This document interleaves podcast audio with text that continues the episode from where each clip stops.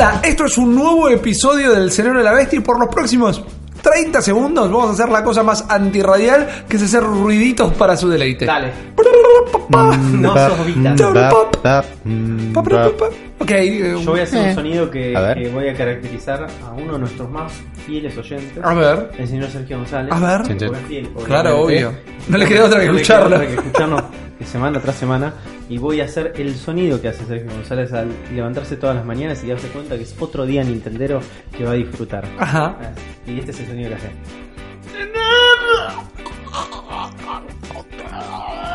Es, es muy la respiración de Sergio González eso. Ahí está. Ok, bien. Ahí va, quiero entonces Sí, a continuación, claro, ahí. Chan, chan, chan, chan. No sé, quería hacer la marcha fúnebre, me salió la marcha imperial, no importa. Este está dedicado al oyente que dijo, se los nota más descansados, chicos. es como, en realidad pegamos la vuelta, ¿no? Yo les voy a contar la historia que me pasó hoy. Estamos en el modo Game Quiero Plus. agradecer en este momento porque sé que a veces nos escuchan. Hoy fui a buscar mi Kirby eh, All Star Allies, o Yes. como se llama. Super Star Allies. Star Allies. Kirby Las Star aventuras de los amigos. Fui a buscar hoy acá. la versión física y fui a buscarlo y salí del trabajo después de, de trabajar unas cuantas horas, unas cuantas horas, de estar a 10 horas más o menos. Y me fui al barrio de Belgrano a buscarlo, ¿no? Cuando yo al lugar, que está el lugar abierto, que ya se sabía de antemano diciendo voy a llegar antes de que cierren, Ajá. Llegué al lugar. Generalmente los lugares se van antes de que cierren. Sí, no, no, pero es como que ellos. No es fácil. Pediste permiso. Sí. Claro, pedí permiso y che, mira, llego justo antes del cierre. Claro, Eh, bancame. Bancame, bancame un toquecito. Y dije, sí, todo bien, Juan, tranca, venite. Llego al lugar y llego todo alterado, totalmente alterado. Twitcheando. Tuve un viaje en 60 horrible, viste, como la pasé muy mal. Caminé un par de cuadras, porque el 60 me dejó ahí en Congreso de Tucumán y, y Cabildo, entonces tuve que caminar un poco más. Me- siempre me olvido esas cuadras, dónde es, dónde. Me queda. Finalmente llego, el local de, de Freud, Freud Sí. Games. Y me están esperando y le digo, che, mira, vengo a buscar el, el clip. El- El Kirby. Vos podés, Juan. El fuerza. glitter y juguetón. no, me quedó todavía el, el juguito a Sergio González. Claro. Eh, me voy a buscar el Kirby. Y el chaval me dice, sí, sí, a nombre de Juan, no sé qué cosa, sí, toma, está, está esperando. Me lo dan. Entonces yo de- procedo a pagarle. Y él tenía un valor, ¿no? De- Claro, del juego. el Pues yo le di como un- unos cuantos billetes, que no eran tantos ya a esta altura, ¿viste? Como los billetes ya no son tantos como antes. Le di un montón y le dije, gracias, viejo, me voy. Y me dice, Flaco, pará. Dice, me estás dando plata de más. Uh, le digo, qué colgado. Me devuelve los 500 pesos, ¿no? Eran 500 pesos que le estaba dando. Bien. Dije, flaco, casi te doy 500 pesos, estoy en cualquiera. Le digo, sí, sí, sí, bueno, muchas gracias. Digo, no, no, flaco, pará, me dice, no te di vuelto todavía. Digo, entonces ahí es el momento donde me agarré la cabeza, me tiré contra el mostrador del local y digo, no, no, no puedo más, loco. No puedo más. Claro. Gracias. Digo, te agradezco mucho el gesto, te agradezco mucho que no me hayas cagado. Le digo, te agradezco muchísimo lo que estás haciendo por mí en este momento, de sostenerme, de, de, de alguna manera contenerme en este tan momento tan extraño, tan difícil de mi vida. Le digo. Digo, no, ¿cómo no te voy a ayudar? Si este, si, si no después no volvés, ¿cómo no vas a cómo Claro. podemos mantener una relación? Le digo, bueno, está bien. ¿Sabes qué? Prefiero que tengamos esta relación de, de amistad, que vos me hayas contenido en este momento, y por eso te ganaste, ¿no? Un, un cliente de por vida. Ahí está, Mira, qué bien. ¿Entendés? Eso, son los cliente- amigos de Froggy son que los se portan clientes bien. de por vida. Ahora, si eso no es un testimonio de que no podemos más, no podemos más. Estamos podemos más. Pero estamos acá, al pie del cañón. Exactamente, exactamente. Vos, Juan, no estabas dando plata. Además, vos estás bancando la industria nintendera. Directamente. ¿no? Soportando. Miyamoto dijo, chicos, podemos desarrollar un DLC más para el Mario con estos 500 pesos argentinos, ¿no? Que no debe ser, no es un viaje en subte en Japón directamente. Pero bueno, estamos acá, estamos, estamos agotados, estamos como podemos, pero estamos firmes para otro viernes Nintendero o el momento donde sea que lo estén escuchando en una, man- en en una montaña, en una semana llena de va, anuncios. va a pasar un montón esto, Mal. ¿eh? Prepárense, ¿no? Mánquense este Semana episodio. llena de. Arrancamos diciendo. Así que de acá solo puede ser en picada directamente. Pero es una semana con un montón de anuncios porque estamos en medio de la Game Developers Conference 2018. Me encantó en la gesticulación. Me metiste una gesticulación re poco radial era para un video y te tenía que haber grabado en este momento. Pero Estamos lo dijiste como con una onda impresionante. Estamos como podemos, pero estamos firmes. Un montón de anuncios. Yo sé que ustedes querían escuchar este episodio para escucharnos hablar de la Nindirect. Del otro día le puse Nindirect, porque son las bien. directs Ah, de los bien. Son la Nindirect eh, que eh, mostraron un montón de juegos. Un montón de juegos. Pero mostraron un montón de juegos más allá de la Nindirect. Terminó la Nindirect y primero dijeron, che, miren que eh, eh, Super Light Drifter, Hyper Light Drifter, perdón, Sí. también va a estar en la cosa. Sí. Hay, un- hay un montón de juegos que yo hubiera puesto en la Indirect. Mal, ¿cómo no vas a anunciar en la Nindirect el Hyper Light Porque no debían tener el videito preparado todavía. Bueno, pero pone un, pone Pero un video de Había, PC y había algunos que tenían una placa re medio Pero, ah, sí, todo bien, todo bien, pero no es un tema de dónde sacaron el footage, sino legales, obviamente. Sí, tema legal ahí Pero si el juego va a estar en la consola, me decís que no tenés permiso para Y promocionarlo. No sé, man, si vos viste cómo son estas cosas. Son Son, terribles. son empresas, hay mucha gente ahí, muchos abogados dando vueltas. Es verdad, como- es verdad. Hay veces que se puede y hay veces que no se puede. Yo me imagino no que, la gente de Hyper Light Drifter debería estar como loco, o sea, en una indirect, ¿no? Pero no sé, es un juego que a mí me encanta. Uf, Es, un juego que yo tengo muchas ganas. ¿Vos lo jugaste? Lo jugué, lo jugué en PC, lo di vuelta, me lo voy a reponer de Esa. Sí, Yo Sí, tengo me ganas. lo voy a poner de Es un gran juego, es un gran juego. Es, Es el un- Dark Souls de los Hyper Light Drifter, ¿no? Es un juego difícil, pero eh, recontra vale la pena. Sí, sí, es Recontra hermoso. vale la pena. Pero otro juego que anunciaron por fuera de la Nindirect, pero dentro del marco de la Game Developers Conference, eh, que es el Ark eh, Falso Survival Minecraft. Evolved. No, no es un Falso falso Mi- Minecraft. Sí, es un falso Minecraft. Es un Minecraft pero. No me sirve. si empieza con Minecraft pero. pero, guardalo, quédatelo. Ok, el nombre completo es Minecraft pero Ark eh, Claro. Survival Evolved. Es, a mí me gusta decir el Rust con dinosaurios. Así es, es el Bueno, Rust con ¿qué es el dinosaurios. Es un, falso Minecraft. Está bien. es bueno, un sur- no, igual pinta interesante. Es un survival, como Sí. todos los survivals. Es un que estuvieron survival, de ahí moda está el hace género. dos años atrás, Sí. eh, con la diferencia que acá hay como una tecnología extraterrestre Sí. y, ar- Sí. y arrancás siendo un chabón en pelotas como en todos esos juegos, pero con una especie de incrustación en tu mano derecha que indica que vos de alguna manera sos una cosa Sos medio parte de extraterrestre algo. también. Y yo lo estuve jugando, lo tengo para PC, ese juego. No es un juego que Andaba pedía muchísimo- Para el ojete, muchísima. PC. Pedía muchísimo, andaba para el ojete. Sé de no gente había que no lo pudo jugar. Era recontra, recontra agro. O sea, todo, los bichos eran miles, millones, todo te mataba. Y de repente estás construyendo una casita y te caía un bicho gigante de dos metros volador, se te metía en medio del techo, se bugueaba dentro del techo, pero te comía al mismo tiempo. Era una verga. Estaba en Early Access cuando lo jugaste Sí, vos era una también. verga. No, Ahora no- lo quito, no lo quito. Ahora, eso. ahora lo volví a jugar hace un par de meses de vuelta para ver cómo estaba. Eh, cuando llegué al lugar estaba totalmente vacío de gente, pero con mega hiperconstrucciones por todos lados.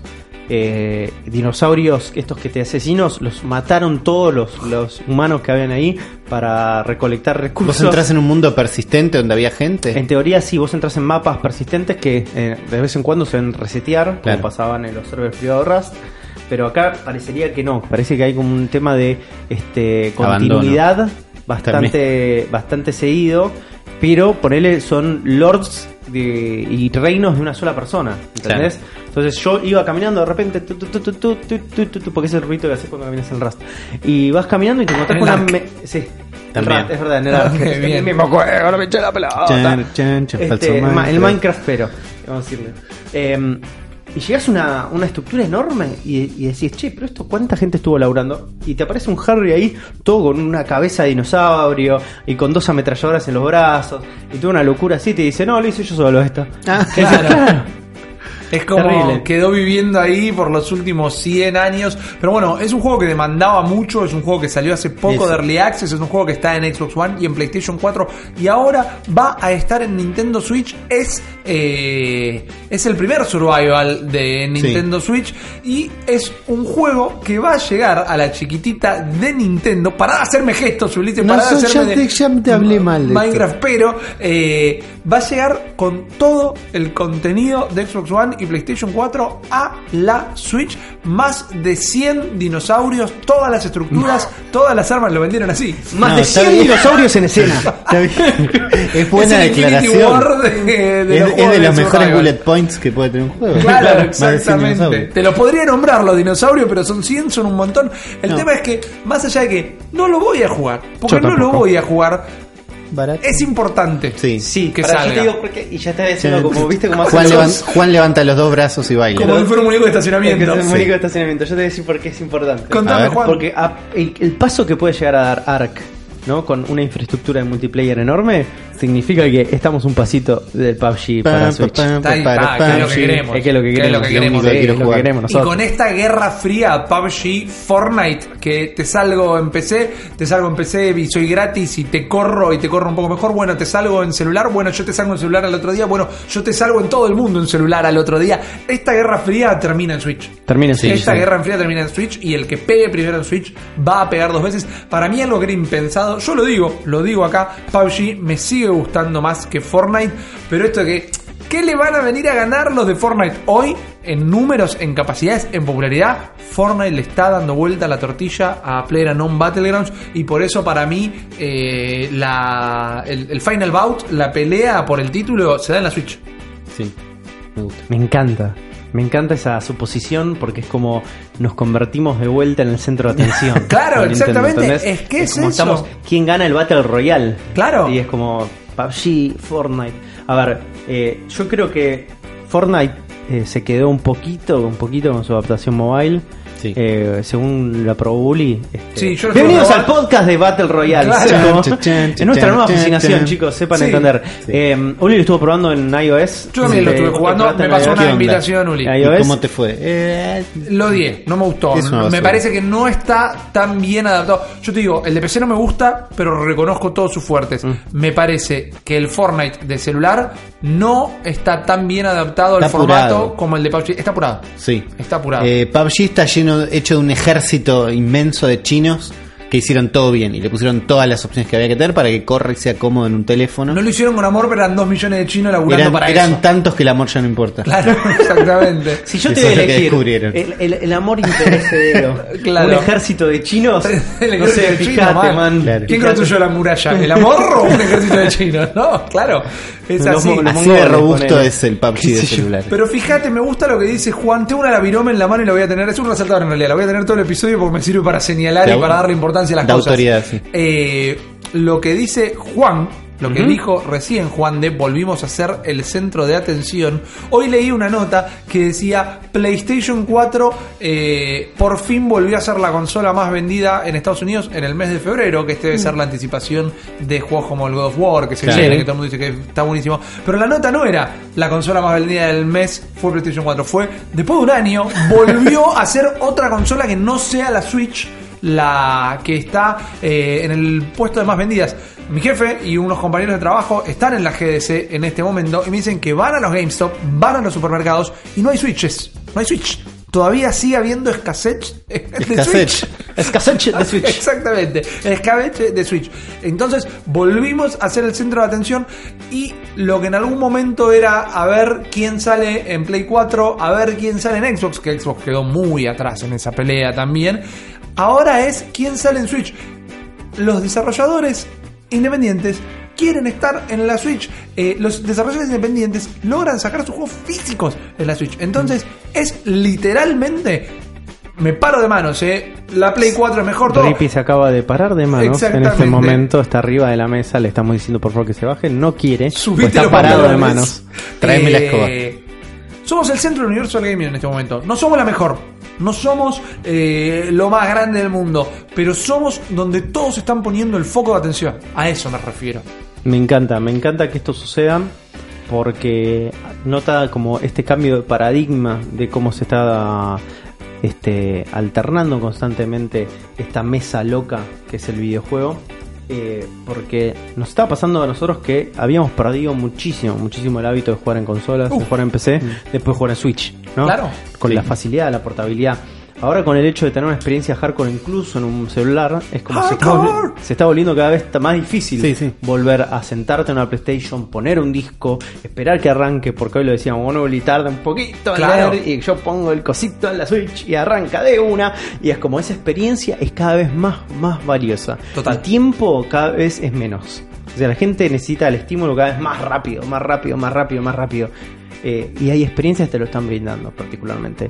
Es lo que entendió perfecto la Switch, es lo que entendió perfecto el mundo del celular, el mundo de móvil. El primero que termine de capitalizar eso con total este control, va a ser Nintendo y vamos a volver a un momento donde Nintendo va a tener de vuelta el monopolio. Totalmente. Y, van a querer- y va a volverse a aparecer Sega de vuelta, y va a venir Panasonic que va a sacar la 3DO, y es todo cíclico, man. cíclico, Es cíclico. ¿no? La, la, Era la de Super Panasonic, 3DO. no, la 3DO no, era de, de, de Philips. Philips. No, no, no, no. la Philips Philips CDI. era la CDI. ¿De quién era la 3DO? Puede ser No que sea de. Panasonic, ¿no? ¿A quién carajo le importa la 3DO? El tema es que tres De los días. 90 a- a- a- al chabón de Electronic Arts. No, sí, definitivamente. Eh, tres días antes de anunciar el ARC en Switch, lo anunciaron para celular también. El Claro. ARC eh, comba, eh, de Dinosaurs Ball, no me acuerdo, Sí. no me acuerdo, el ARC eh, va a estar en celulares también, porque como decía Juan, comprendieron que es donde tienen que estar. Todo lo que odie el Fortnite Mobile tiene algo que dije, esto es Switch, que es eh, levanta tu usuario de Fortnite y tenés Claro, tu nivel, estás tu ahí. personaje, tus cosas estéticas y demás. Y es eso, es en casa lo juego, donde lo juego en casa, que es la PC, y cuando me lo llevo me estoy llevando el mismo juego. Eso es la Nintendo Switchificación del gaming. Así es, estoy re- totalmente de acuerdo. Y la 3D era de Panasonic y tengo Muy la bien. cabeza llena de spam. Totalmente, totalmente. Una de las consolas más caras de la historia, la 3DO que tenía tres juegos. Eh, pero había un juego que le había hecho toda la banda sonora a White Zombie. Mirá Son vos, esas cosas que pasaban solo en los 90. Pero vamos a eso, ¿no? Y todos los juegos que busquen salir en mobile van a terminar buscando salir en Switch. No estoy hablando de los juegos mobile que ya están en Switch y que algunos ya hemos dicho que son un robo. Estoy diciendo que los juegos grandes, los juegos de P gaming de PC, gaming de la Master Race se está pasando al celular y Claro. están apuntando también a la Switch. Ujú. No, mirá, mirá la autoridad del Tiene resaltador. un- tiene un Están resaltador. apuntando a la Switch. Así Y es. sé cómo usarlo. Entonces, me parece que es un gran momento en un año donde tenemos lanzamientos anunciados solo hasta mitad de año. Todo lo que ya se anunció, los Donkey Kongs, los eh, Capitanes Todes. los Capitanes Todes, los Mario Tenises, los Qué ganas de jugar al Mario Tennis Uf. en el en una terraza como en el, Sí, en con el anuncio nuevo. ese. En el anuncio nuevo japonés, con un eh, proyector. Sí. Hermoso. Lo vamos a hacer, te prometo que lo vamos a hacer. Dale, Tenemos que conseguir un, un proyector. Bien. El tema es que todo lo que sabemos de, de este año lo sabemos hasta julio, chicos. Entonces, para mí, lo que para mí E3 nos va a destrozar el cerebro. Fuego la- un nos de va a para mí, E3 te lo digo así, E3 te van a decir, te van a decir fecha del Smash, Dio vuelta el te resaltador. van a decir fecha del Metroid 4, Sí. Sí. te van a decir La gran P. la gran, La gran P sale que este es año. Pokémon, exactamente. El segundo semestre de Switch de este año te va a destrozar la billetera.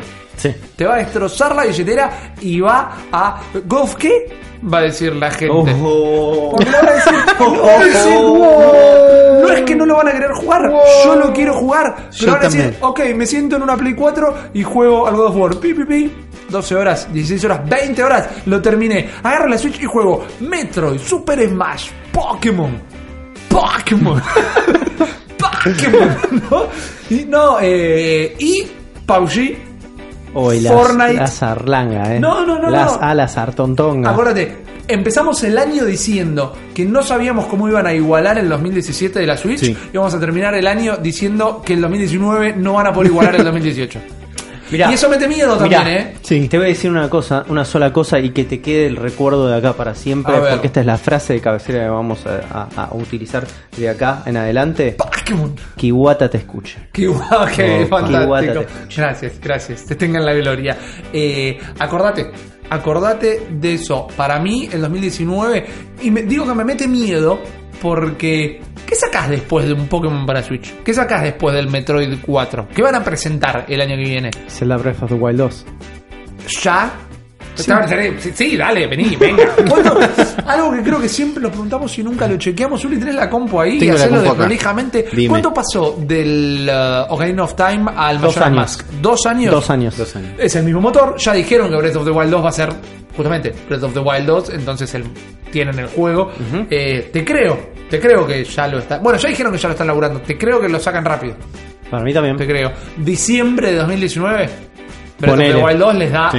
tres años Ponele. de desarrollo. Probablemente. Ok, bueno, lo escucharon Te primero lo re en el dije. cero de la bestia. Ahí lo anoto. Ahí está, lo anotó, La yo lo vi. anotaste en el- que en lo la- anotó. te lo redijimos. Te lo redijimos. Exactamente. Y otra discusión, el señor eh, Sergio Lanchita González va a estar editando esto y me va a estar puteando en todos los idiomas. Clásico. Pero una vez más, sigo, nunca me bajé de la mesa, así que sigo parado de manos. Eh, los cambios generacionales en las consolas siempre los marcó la inserción de nuevas tecnologías aplicadas al gaming. Mucha Play 4 Pro, mucha Xbox One X, que me encanta conceptualmente, todavía no tiene juegos, pero me encanta, es un pedazo hermoso de máquina, pero la única que no solo cambió las mecánicas de cómo se juega, sino que la están adoptando las otras empresas como pueden, pasándose al mobile, fue la Switch. Entonces, Play 4 Pro y Xbox One X sigue siendo la generación anterior. Nintendo Switch es la única consola de nueva generación, que sería la novena. Re fuerte, re fuerte. Sí, contra no, Sergio, me está- ya me puteó por esto y me está puteando ahora, pero Re fuerte este, este comentario, pero no podría estar más de acuerdo con vos. Porque si vamos a hablar no solamente de términos este, de poderío este, a nivel técnico, sino de a nivel innovación Claro y sí. lo que propone una consola, ahí podríamos estar hablando de que hay una nueva generación. Exacto. Porque la generación la vamos planteando a través de paradigmas. ¿no? Correcto. Tenemos estos paradigmas que fuimos rompiendo, de nuevas inversiones, nuevas capacidades gráficas. La etapa de la capacidad gráfica ya pasó. Sí. El paradigma de la- del, del poderío gráfico ya pasó. Sabemos que lo ganó PC. Claro, esa sí, guerra. ya está. También. Ahora vamos a la innovación, vamos a la inversión, vamos hacia ese lugar donde, donde la pasamos mejor, qué es lo que más prestaciones nos da, qué nos ofrece, ¿entendés? Y al final de todo, lo que nosotros siempre buscamos es lo mismo, sin importar de qué manera. Es felicidad. Obvio. ¿Y qué te trae más felicidad? Un pedazo de plástico enorme sin juegos que no lo pedazo. podés llevar al baño. Un pedazo de plástico chiquito que te lo puedes llevar al baño, a la casa de tu novia, a la casa de tu abuela, al laburo, al laburo, al laburo, te laburar. echan, terminás viviendo bajo un puente, Pero te volvés loco tratando de buscar un toma corriente para poder seguir jugando, pero en todo ese momento te acompañó sin objetarte algo- absolutamente nada. Y no te dijo en un momento, che, pobre de mierda, anda a comprarte una tele 4K porque no vas a poder jugar. No, no, no, la Switch no te juzga. La Switch no te juzga, ¿sabes por qué? Porque la Switch sos vos. Desconoce de clases. Exactamente. La Switch es una consola que desconoce de clases. Las consolas Prox, las consolas Prox, eh, requieren un alto nivel de inversión económica. Porque es la consola, la tele 4K y los juegos. Sí. El paradigma de la Switch es que vos a PC y a Xbox y PlayStation, vos tenés que ir al gaming. Y la Switch es el gaming viniendo a vos. Escúchame, eh, escuché, eh, eh, Mahoma, No. Eh, está. escuché paralelismo, eh, Ahí escuchame una cosa. tenés. Si Iwata no va a la El montaña. episodio hereje. Este es el episodio donde perdimos todos nuestros escuchas directamente. Por si no se dieron cuenta, esto es un podcast fundamentalista Nintendero. No y vamos a espero que lo el tiempo. disfruten. Exactamente. Mirá como te lo digo, oh, Uli. El- la Switch es el Minecraft y las demás son los falsos Minecraft. Ah, Me gusta, Directamente. me gusta, te lo acepto. Ahí tenemos. Arrancamos este episodio de la CB. Dale, porque tenemos un montón de cosas. Tenemos eh, los Nindis, tenemos la Nindirect Sí. y tenemos otro viaje de Uli Investiga Así es. a la nación hermana del Paraguay, donde habló, según Ulises, con los Juan y Ripi paraguayos. Los Juan y Ripi paraguayos. Y yo tengo muchas ganas de conocer a estos muchachos. Sí, yo también. de entrada tienen que ser mejores. O le pusimos la vara muy baja. Mira, viejo, es como si no son mejores, es como, ¿qué está pasando? O sea, Exactamente. Nosotros estamos muy abajo. Así es. Vamos a ver. Pero bueno, tengo muchas ganas de escuchar una nueva entrevista de Uli donde seguimos investigando la huella nintendera en toda Latinoamérica. Así que, sin más que agregar, comienza un nuevo episodio de El cerebro, una bestia.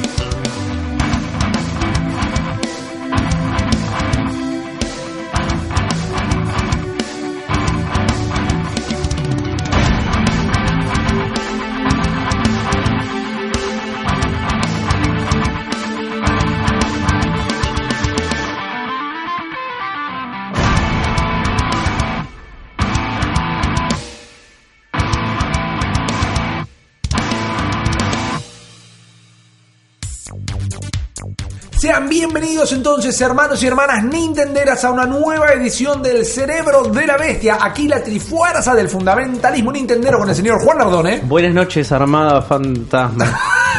y demás grupos que no se Y demás escuchan. grupos que no se escuchan. en la costumbre. Ahí está. No, no edites, no, no, no edites nada, pero tengo que dar una explicación de esto. Armada Fantasma es el grupo de Zona Fantasma TV, que es nuestro canal donde están escuchando esto. Si están viendo en YouTube o si lo están escuchando en otros medios, sepan que existe un canal de Zona Fantasma TV, que es la agrupación eh, que nos reúne a todos nosotros de distintos tipos de contenido. La Armada Fantasma es un grupo de Facebook donde convive toda nuestra audiencia, se tratan re bien, hacen memes, se divierten, hablan de cosas muy copadas y principalmente hablan de nosotros y cómo, todo, cuánto nos aman y cuánto nos quieren. Explicado esto, le digo buenos días, buenas noches, buenas tardes, buenas todas a todos ustedes. La pasen muy bien y espero que no se sientan ofendidos por el programa de hoy porque los vamos a ofender un montón seguramente. Se lo nota descansado, chicos. Está con nosotros también el señor Ulises Rivas. Buenos días, chicos, buenos días. Le quiero mandar un saludo a todos los que están viajando a su trabajo escuchando esto. Buena onda, buena onda. Especialmente, específico. Me parece- A los demás no, pero ojalá la pasen bien. Perfecto. Te van a pasar bien porque este, este programa es un accidente de tren pasando en, en sus oídos Claro. directamente. Esto se escucha en 4K, ¿no? Directamente en su cerebro estamos llegando. Y yo, Rippy, ¿quién les habla? Quiero saludarlos a todos los que nos están escuchando en el país, a todos los que nos están escuchando en el exterior, en Chile, en Uruguay, en Paraguay, en Venezuela, en todos los lugares que hemos pisado, como también en España, gracias a nuestro amigo, el cortador de podcast, a quien le mandamos un gran saludo. Cortador de podcast. Ahí está, mira, tiene su, su, su jingle y Cada vez que lo ponemos su a decir trigger. cortador de podcast. Me encanta. Eh, nos están escuchando a través de YouTube, a través del canal de Zona Fantasma, nos están escuchando en malditosnerds.com, nos están escuchando en iVoox, en iTunes, en cualquier plataforma de Android de podcast, porque estamos llegando a ustedes con toda la información nintendera para hablar de estas cositas que tanto nos gustan. Y vamos a arrancar el programa del día de la fecha haciendo un seguimiento a una noticia de la semana pasada, que ya le habíamos dicho el no, pero la noticia reincide, la noticia quiere perseverar y la noticia es que Parece que sí quieren lanzar una Switch punto .2. Switch Pro. Dale, Pro. Ponele. Bueno. Así es, parece la noticia perciabal Ajá. que este en teoría la semana pasada mientras nosotros grabábamos el episodio del Cerebro de la Bestia hablábamos de este justamente estos rumores que estaban dando, dando vueltas al- eh, alrededor de esta nueva consola upgrade de Nintendo que decíamos que era una práctica bastante habitual en, en el mundo del gaming actual este, este lo hizo PlayStation lo está haciendo Xbox eh, lo hacemos todo el tiempo con nuestros celulares lo hace la PC Así es. eh, y justo cuando nosotros estamos hablando, ¡pum! salió un firmware nuevo, en firmware, firmware nuevo en nuestra Switch. Hay un montón de cosas nuevas, arreglamos boludeces, hay un montón de, de cositas ahí que están funcionando mejor. Pero parece que dentro de ese firmware hay un montón de datos y un montón de cositas que de alguna manera dan ciertos indicios de este hardware nuevo, de esta para, nueva para. consola barra 1.5 de la Switch. Y una de esas cosas que hace referencia es justamente al chip que va a tener esta nueva consola, que es difiere del que está siendo utilizado ahora. Y esto es gracias a un chaboncito que se llama Mike Heskin, ¿no? Que. Mike es un pibe que es un fanático de Nintendo, que le encanta, pero al mismo tiempo es un ingeniero de software que está especializado en este tipo de eh, vulnerabilidades de seguridad, ingeniería en reversa, todo ese tipo de cosas que suenan como si fueran de la NASA, sí, son de la NASA, posta. Y el chabón se pone a fijar, porque es muy fan, a ponerse a ver todas las especificaciones de la actualización de este firmware. Y entre esas cosas empezó a notar que este, este firmware deja unos datos de, che, pero acá hay evidencia de que va a haber un nuevo chip dentro de esta consola. Ok. O sea, ¿Qué está pasando? Entonces eso lleva a presuponer de que justamente va a haber una nueva tanda de Switch que va a venir mucho más potente. Dentro de estas especificaciones del firmware dicen que la placa, como ellos le dicen PCB, que es esta placa madre de circuitos ahí que tienen, también es distinta y que va a poseer 8 GB de RAM a diferencia de los 4 que poseemos en nuestra Switch actualmente. Ok. Eh, como dice el tweet de este flaco que voy a leer en este momento, dice el 5.00 incluye este, este nuevo eh, SOC, que el SOC es eh, System on Chip, ¿no? que es el sistema nuevo dentro del chip este de, Claro. de CPU, lo que mierda sea, que es de Nvidia. Y se va a llamar Marico, Ok. Que es como una especie de Tegra X1, X2, que es lo que veníamos hablando la semana pasada. Y además va a traer también un custom PCB, que es estas placas así como de circuitos este, armadas específicamente para este modelo, pero que desde afuera se va a ver absolutamente igual. Absoluta. Absoluta. No es absoluta, es absoluta, es mucho más Claro. que mucho. absoluta. Lo interesante que hace Mike eh, en sus observaciones es que este modelo, el T214, que es de de estas placas que está hablando de esta nueva generación del Tegra 2, seguramente vaya a ser, tienen nombres un poco raros y que aluden a otra cosa, que es interesante y esto nos, va a hacer un poquito de gracia. Eh, este se llama puntualmente Mariko. Ajá. No sé si saben quién es Mariko. No sé quién es Mariko. Contame quién es Mariko Mariko. es Mariko Yashida. Mariko Yashida es nada más y nada menos que la novia japonesa de Wolverine, man. Ok, yes. Bien. Todos los sistemas Tegra de Nvidia en nombre de proyecto siempre llevan nombres de X-Men y particularmente X-Men relacionados a Wolverine. Digo, el TK1, que era una de esas placas, se llama Logan. Ajá. Eh, el TX1 se llama Erista. El T214, que es este, se llama Mariko. Claro. Entonces, son todos personajes con garras. Nerd. Opa. Dos personajes me gusta. Así que, no sé qué está tratando de decir Nvidia el con próximo esto. se va a llamar Laura. O X23. Ponele. Ok. O, ¿cómo se llama el hijo? Eh, el hijo de Wolverine. Fercho le dice. No, te- el que era medio hindú, viste, como No tenía acuerdo, cosas así, no. era medio capo. Este, era mala onda también. No me acuerdo cómo se llamaba. Eh, pero bueno, parece que este se viene dentro de poco, relativamente poco, una nueva generación de Switch. Una Switch 1.5, una Switch 2. Y lo que la evidencia lo respalda de alguna manera esto. Ahora, leyendo el, el artículo justamente de esto, todo lo que recolectaba, los testimonios de Mike, empecé a leer a la gente y la gente está bastante enojada con esta movida. Y me imagino por qué. Es, es una práctica de Nintendo, también habíamos dicho en el episodio anterior, es habitual. Ha pasado, lo sí. suelen hacer la 2DS, la 3DS, la Advance, la Advance SP. Con la New 3DS la gente se enojó mucho. Claro. El tema es el timing, lo importante de esto. ¿Cuánto va a ser? ¿Dentro de dos años? ¿Dentro de tres años? ¿Cuatro años? Eso es la principal preocupación de la gente. ¿Cuándo va a caer esto? Los- Pero. Los juegos van a ser escalables, como dijimos la vez pasada. Es como, de alguna manera vas a tener juegos exclusivos que van a correr solamente esta Switch 2. Es un tema muy sensible, es Sí. un tema que veremos cómo se desarrolla. Para mí no es una buena práctica todavía, no, es algo que va a tener que salir ni siquiera No. eh, en el 2018 o 2019. Si no me equivoco, me pueden corregir tanto en los comentarios como ustedes acá, si se equivocan. De la 3DS a la New 3DS creo que hubo cuatro años de diferencia. Por eso yo creo que nos tenemos un tiempo más, un changüí un poco más para seguir de Switch eh, normal. Veremos qué anuncia Nintendo. Porque la verdad es que, a ver, los pibes están a full, boludo. Sí. Están datamaineando todo. O sea, cuanta cosita encuentran, cosita que se pueden a fijar, che, Switch 2, Switch 2, Switch 2. Otra cosa que habla del interés de la consola. data. Están encontrando data, ¿entendés? O sea, este, este firmware donde el chabón saca data dice, che, esto se puede bancar este, 8 GB de RAM. O sea, Claro, algo hay. esto va a estar corriendo. Esto significa que en algún momento debe haber un dev kit también Claro. en algún lado. En algún lugar se está testeando esto. Me imagino que debe estar sucediendo.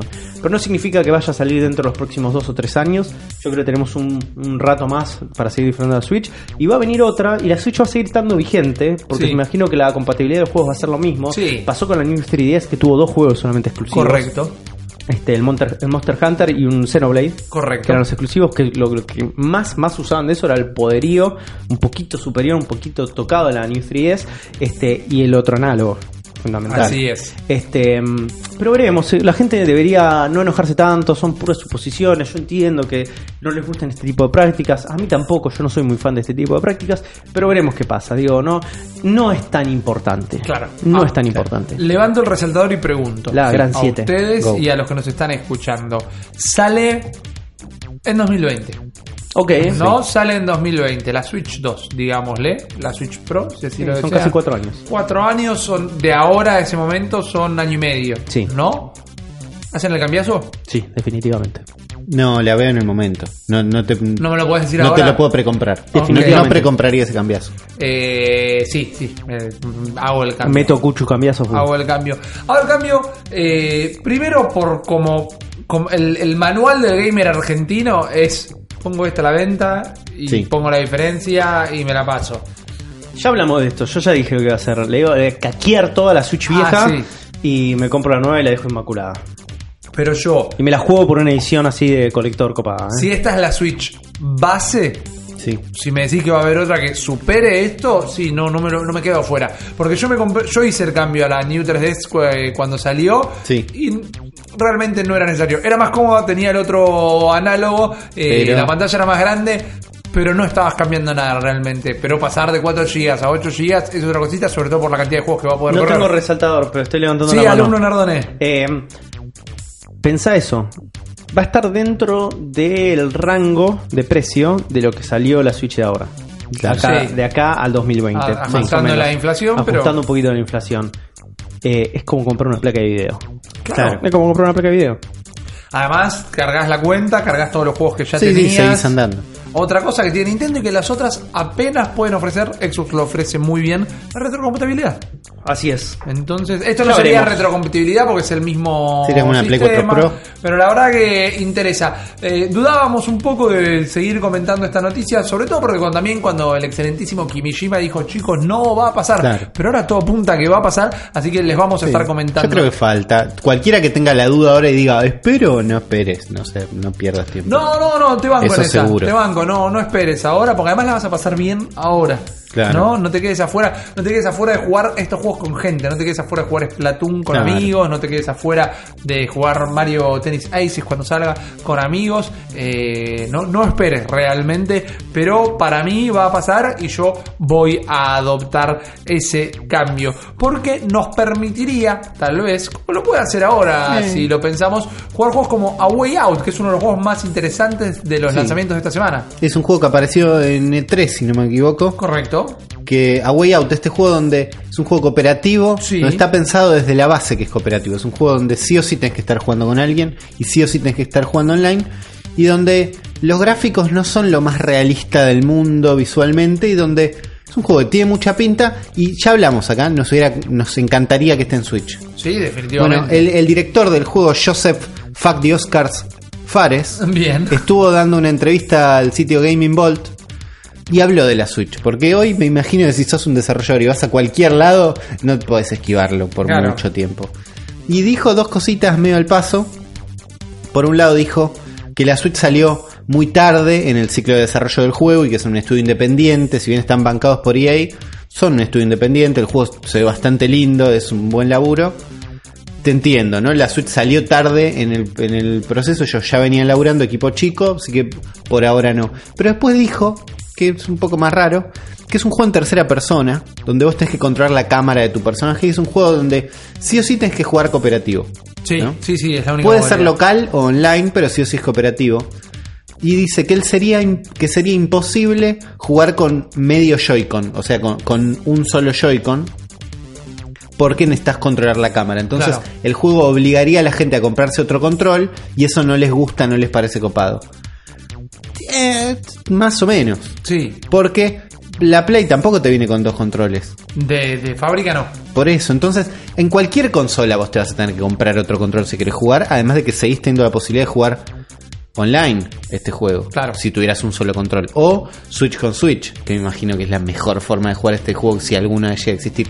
Pero después terminé la entrevista diciendo, realmente no la exploramos todavía, no estoy diciendo que va a pasar, pero no estoy diciendo que nunca va a pasar. Que es lo que dicen medio todos porque están medio cagados. Exactamente. El flaco en un momento creo que dijo que somos un equipo chico también, entonces todavía quizás andás a ver si tienen el, el, el dev toolkit para, para laburarlo.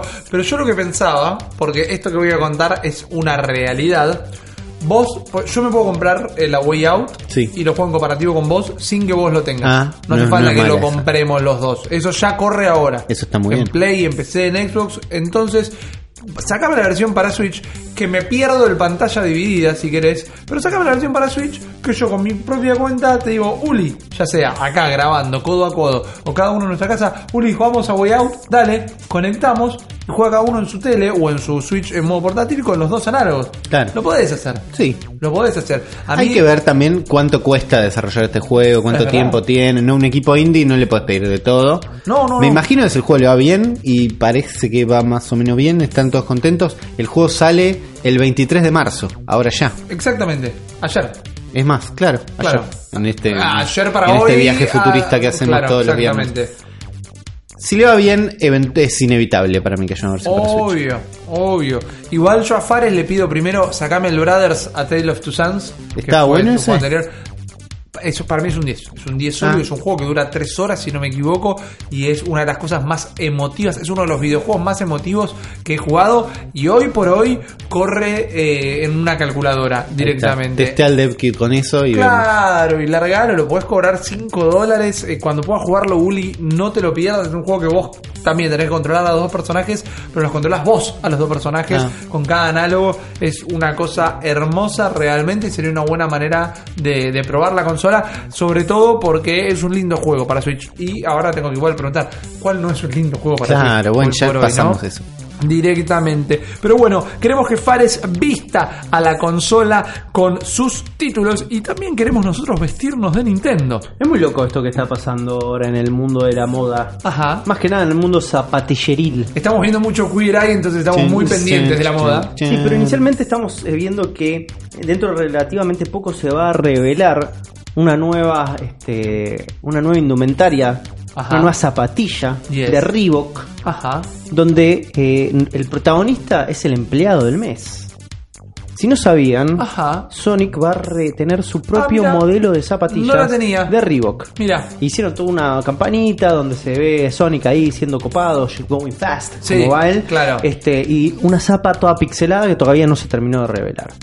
Pero al mismo tiempo, tenemos la posta, la verdad de la milanga, Ajá. que es que durante el 24 de marzo a las 3 pm de Japón, Este fin de semana. este Ya. fin de semana, se viene un Splatfest nuevo. Ok, bien. Entonces to- empezamos todos. Salchipapa. ¿No? Nos ponemos a cantar, eh, nos ponemos todos nuestra mejor vestimenta, nos llenamos de tinta, elegimos a nuestra waifu favorita, pero esta, eh, esta Splatfest viene brandeada. Ok. Splatfest viene. Así es. Parece que Nike y Splatoon 2 se juntaron y dijeron vamos a hacer una recontra campaña, recontra copada en Japón. Sacaron zapatillas de Splatoon, viejo. Ok. Y son re facheras. Son recontra facheras. Y vamos a tener que elegir en nuestro Splatfest. Es, son dos modelos de Sí. zapatillas distintos. Todavía no tengo muy claro quién es Marina, quién es este la otra que no me acuerdo nunca porque no existe. Pearl. Este, Hacete la boca, hacete abajo. y tenemos el modelo más nuevo Sí. y el modelo más popular dentro de estas zapatillas. Bien. ¿No? Entonces va a tener, cada uno va a estar representado por cada una de, de nuestras waifus y va a uno tener que elegir uno de los dos equipos para hacernos pelota en el Splatfest. Yo Tenemos creo que por la lógica de, disculpa la interrupción, por la lógica de izquierda a derecha, las que son más gris clarito sería Pearl y las que tienen más escala de grises sería Marina. Me, encanta, imagino. me encanta cómo funciona lateralmente tu cerebro, porque en vez de decir eh, el color, el verde turquesa y después el otro, el, Amarillo, el verde el- lima. el verde lima, dijiste las escalas de grises. bueno. Está muy bien. Eh, pero bueno, de eso se va a tratar este Splatfest. Van a poder adquirir un par de japoneses felices estas zapatillas. Esperemos en algún momento llegue en un container lleno de zapatillas. me compro dos nuestro- pares y me pongo una y una. a nuestro país. Eh, también estuvo circulando el arte promocional que va a tener esta, esta Splatfest. Ajá. Tenemos a una Pearl y una Marina muy gangstas.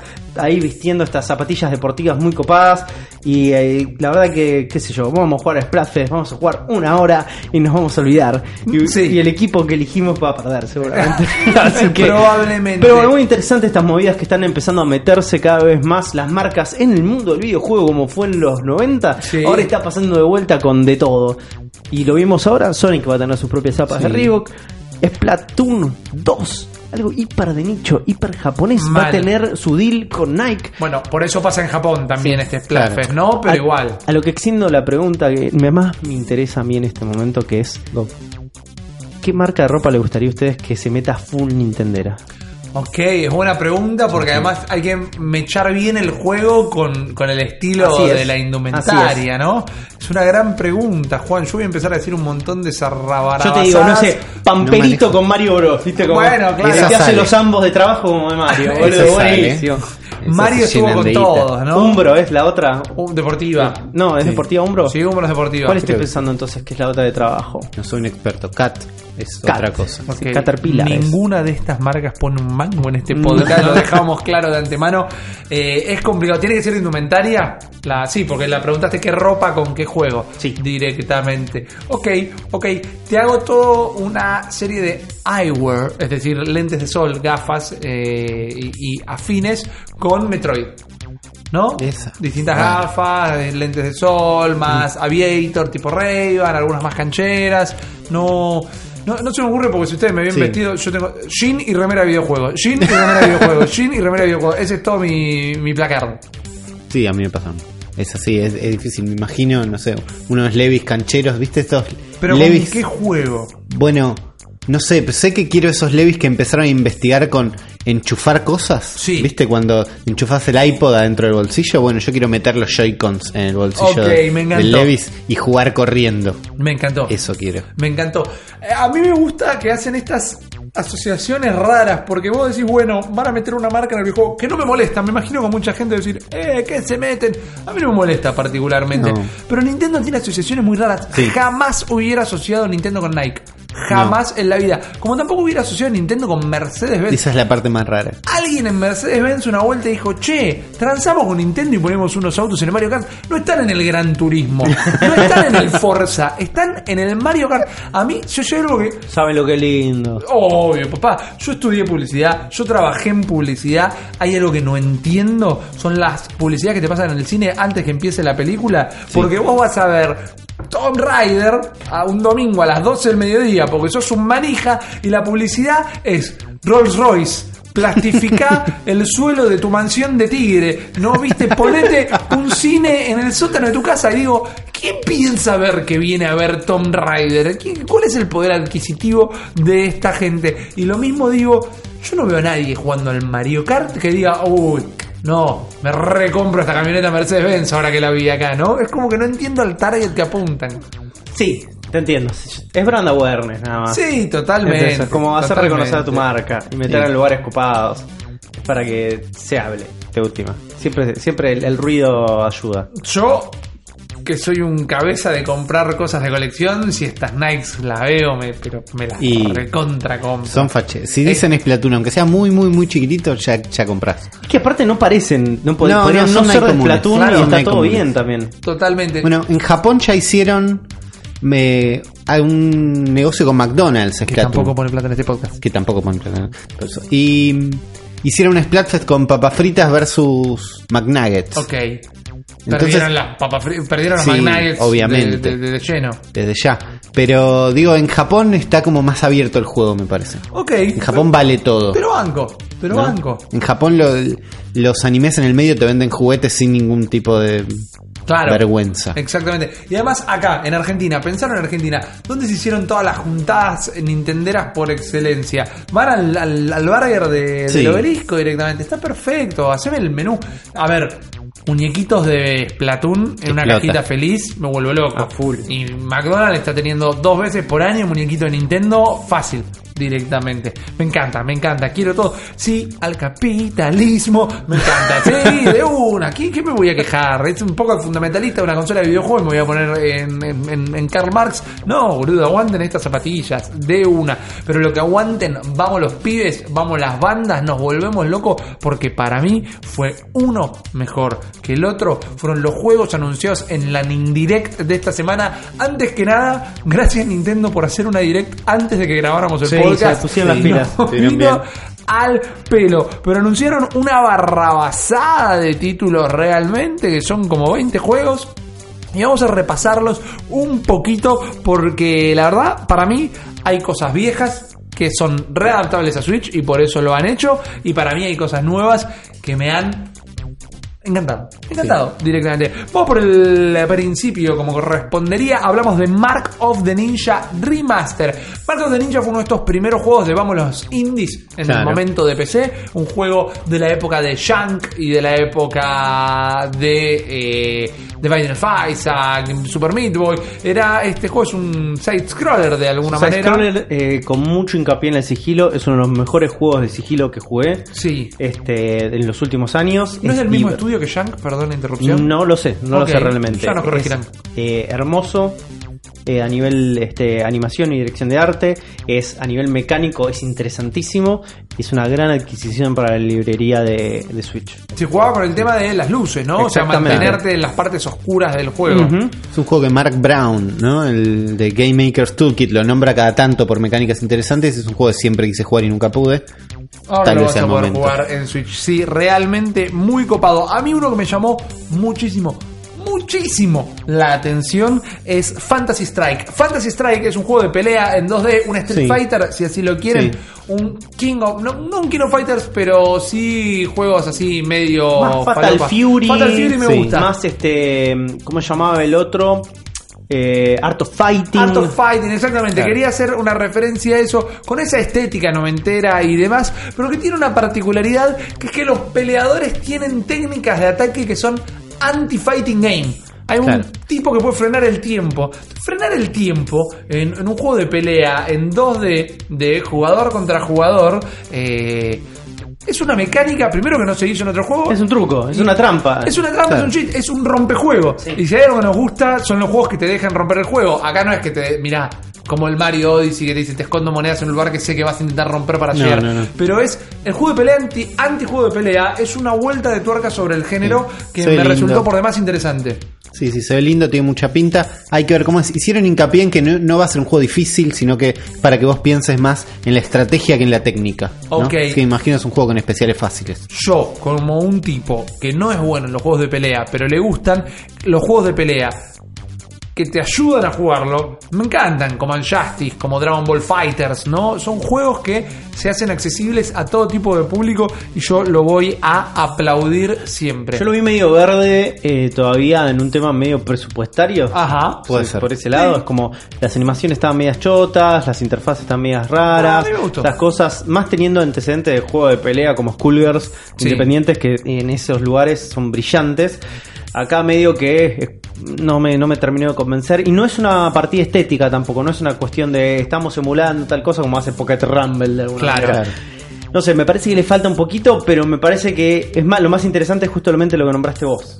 Que te permita, hacer cosas que no hacer- son propias del género. Exactamente. Me gusta, me gusta, es lo que más me llamó la atención. Después viene Just Japes eh, and Beats, solo Sí, no- formas y, y ritmos. No lo entendí. Es, Es un juego rítmico. sí. Es un ¿Salió juego en de- otro lado este juego o no? No, no, es Es una novedad. acá. Muchos de los juegos, muchos de estos Sí. indies, si no son exclusivos de Nintendo, tienen la exclusividad temporal. Tienen el first on Nintendo. Canchero. Exacto. Just Shapes and Beats, solo formas y ritmos, es un juego de apretar el botón en el lugar preciso en el momento Claro. que la música cae. Y sos un triángulo que esquiva cuadраdos que Exacto. giran en, un círculo alrededor de un Sí, mar. igual se complejiza después también. Sí, es sí, como sí. hay distintos tipos de escenarios donde en un momento es un botecito, y Claro, después sí, es sí, otra va- mierdita. vas cambiando en distintas Sí. como escenarios que eran como lindos, me terminó de gustar. Para mí esos juegos son muy interesantes. Viste antecedentes tipo el Patapón, Ujú. antecedentes Claro. de juegos que tranquilamente podrían llegar a ser de celular si, si queremos estirar un poquito las cosas, pero hay, hay un encanto realmente en ellos. No te digo que sale y me lo voy a volver eh, loco para comprarlo. Me imagino que voy a estar mirando la aplicación Switch Daily para ver cuándo ver baja de precio sí. y te lo pruebo. Eh, lo más lindo de todos estos nindies es que los nindies los mandan, a diferencia de los juegos de Nintendo. Entonces, eh, tal vez tengamos más acceso a probarlo. Me parece un juego interesante. No voy a comprar toda esta lista. Este No. sea tal vez uno de los que no compra. Pero si te gustan los juegos rítmicos, este parece meter algún tipo de complejidad. Después viene Garage. Garage es un juego eh, como. Top down shooter se llama. Correcto, exactamente. Estos de que lo ves desde arriba y lo manejas Sí. con los análogos, con uno te moves, con el otro disparas. Twin Stick Shooter. Twin Stick Shooter, exactamente, No top sé si down este- es la perspectiva. No sé, no sé si este es propiamente Twin Sí, Stick parecía porque vos veías muy claro el lugar a donde estabas apuntando, medio estilo Hotline Miami, donde Claro, vos ves un, otra un buena cursor. referencia. Pero eh, parece más también de sigilo, como hay muchos zombies, Sí. mucha oscuridad. Para mí es un Dead. Nation de PlayStation Claro. 3, pero con pixel art. Sí, lindo el Dead Nation. me Eh, un gran juego, Yo un me gran juego. como un Dead Nation Hotline Miamiesco, medio con unas referencias así como se llama Garage, medio VHS, habla Sí, mucho de VHS, sí. tiene una estética Medio un juego- retro, pero por otro lado. Medio que- Greenhouse. Sí, Eh, la verdad que ese es otro que tal vez no te lo voy a jugar porque ya me saturé de este tipo de Claro. juegos, pero se veía bien.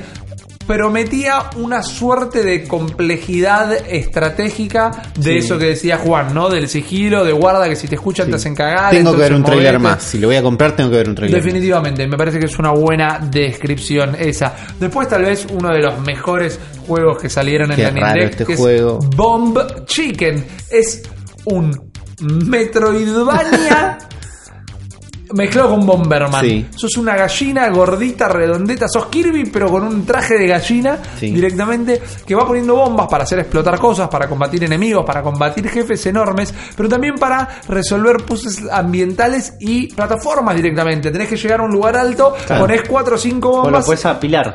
apilás las bombas que salen de tu orificio donde las gallinas ponen huevos. Una que- gallina que pone bombas. Claro, no claro. estamos hablando de bomb chicken. Decilo con propiedad. Pero no sé- Decilo con propiedad. no tengo idea Una dónde salen- vagina de gallina. Salen de la vagina de la No gallina. tengo ni idea. No Nadie tengo ni idea.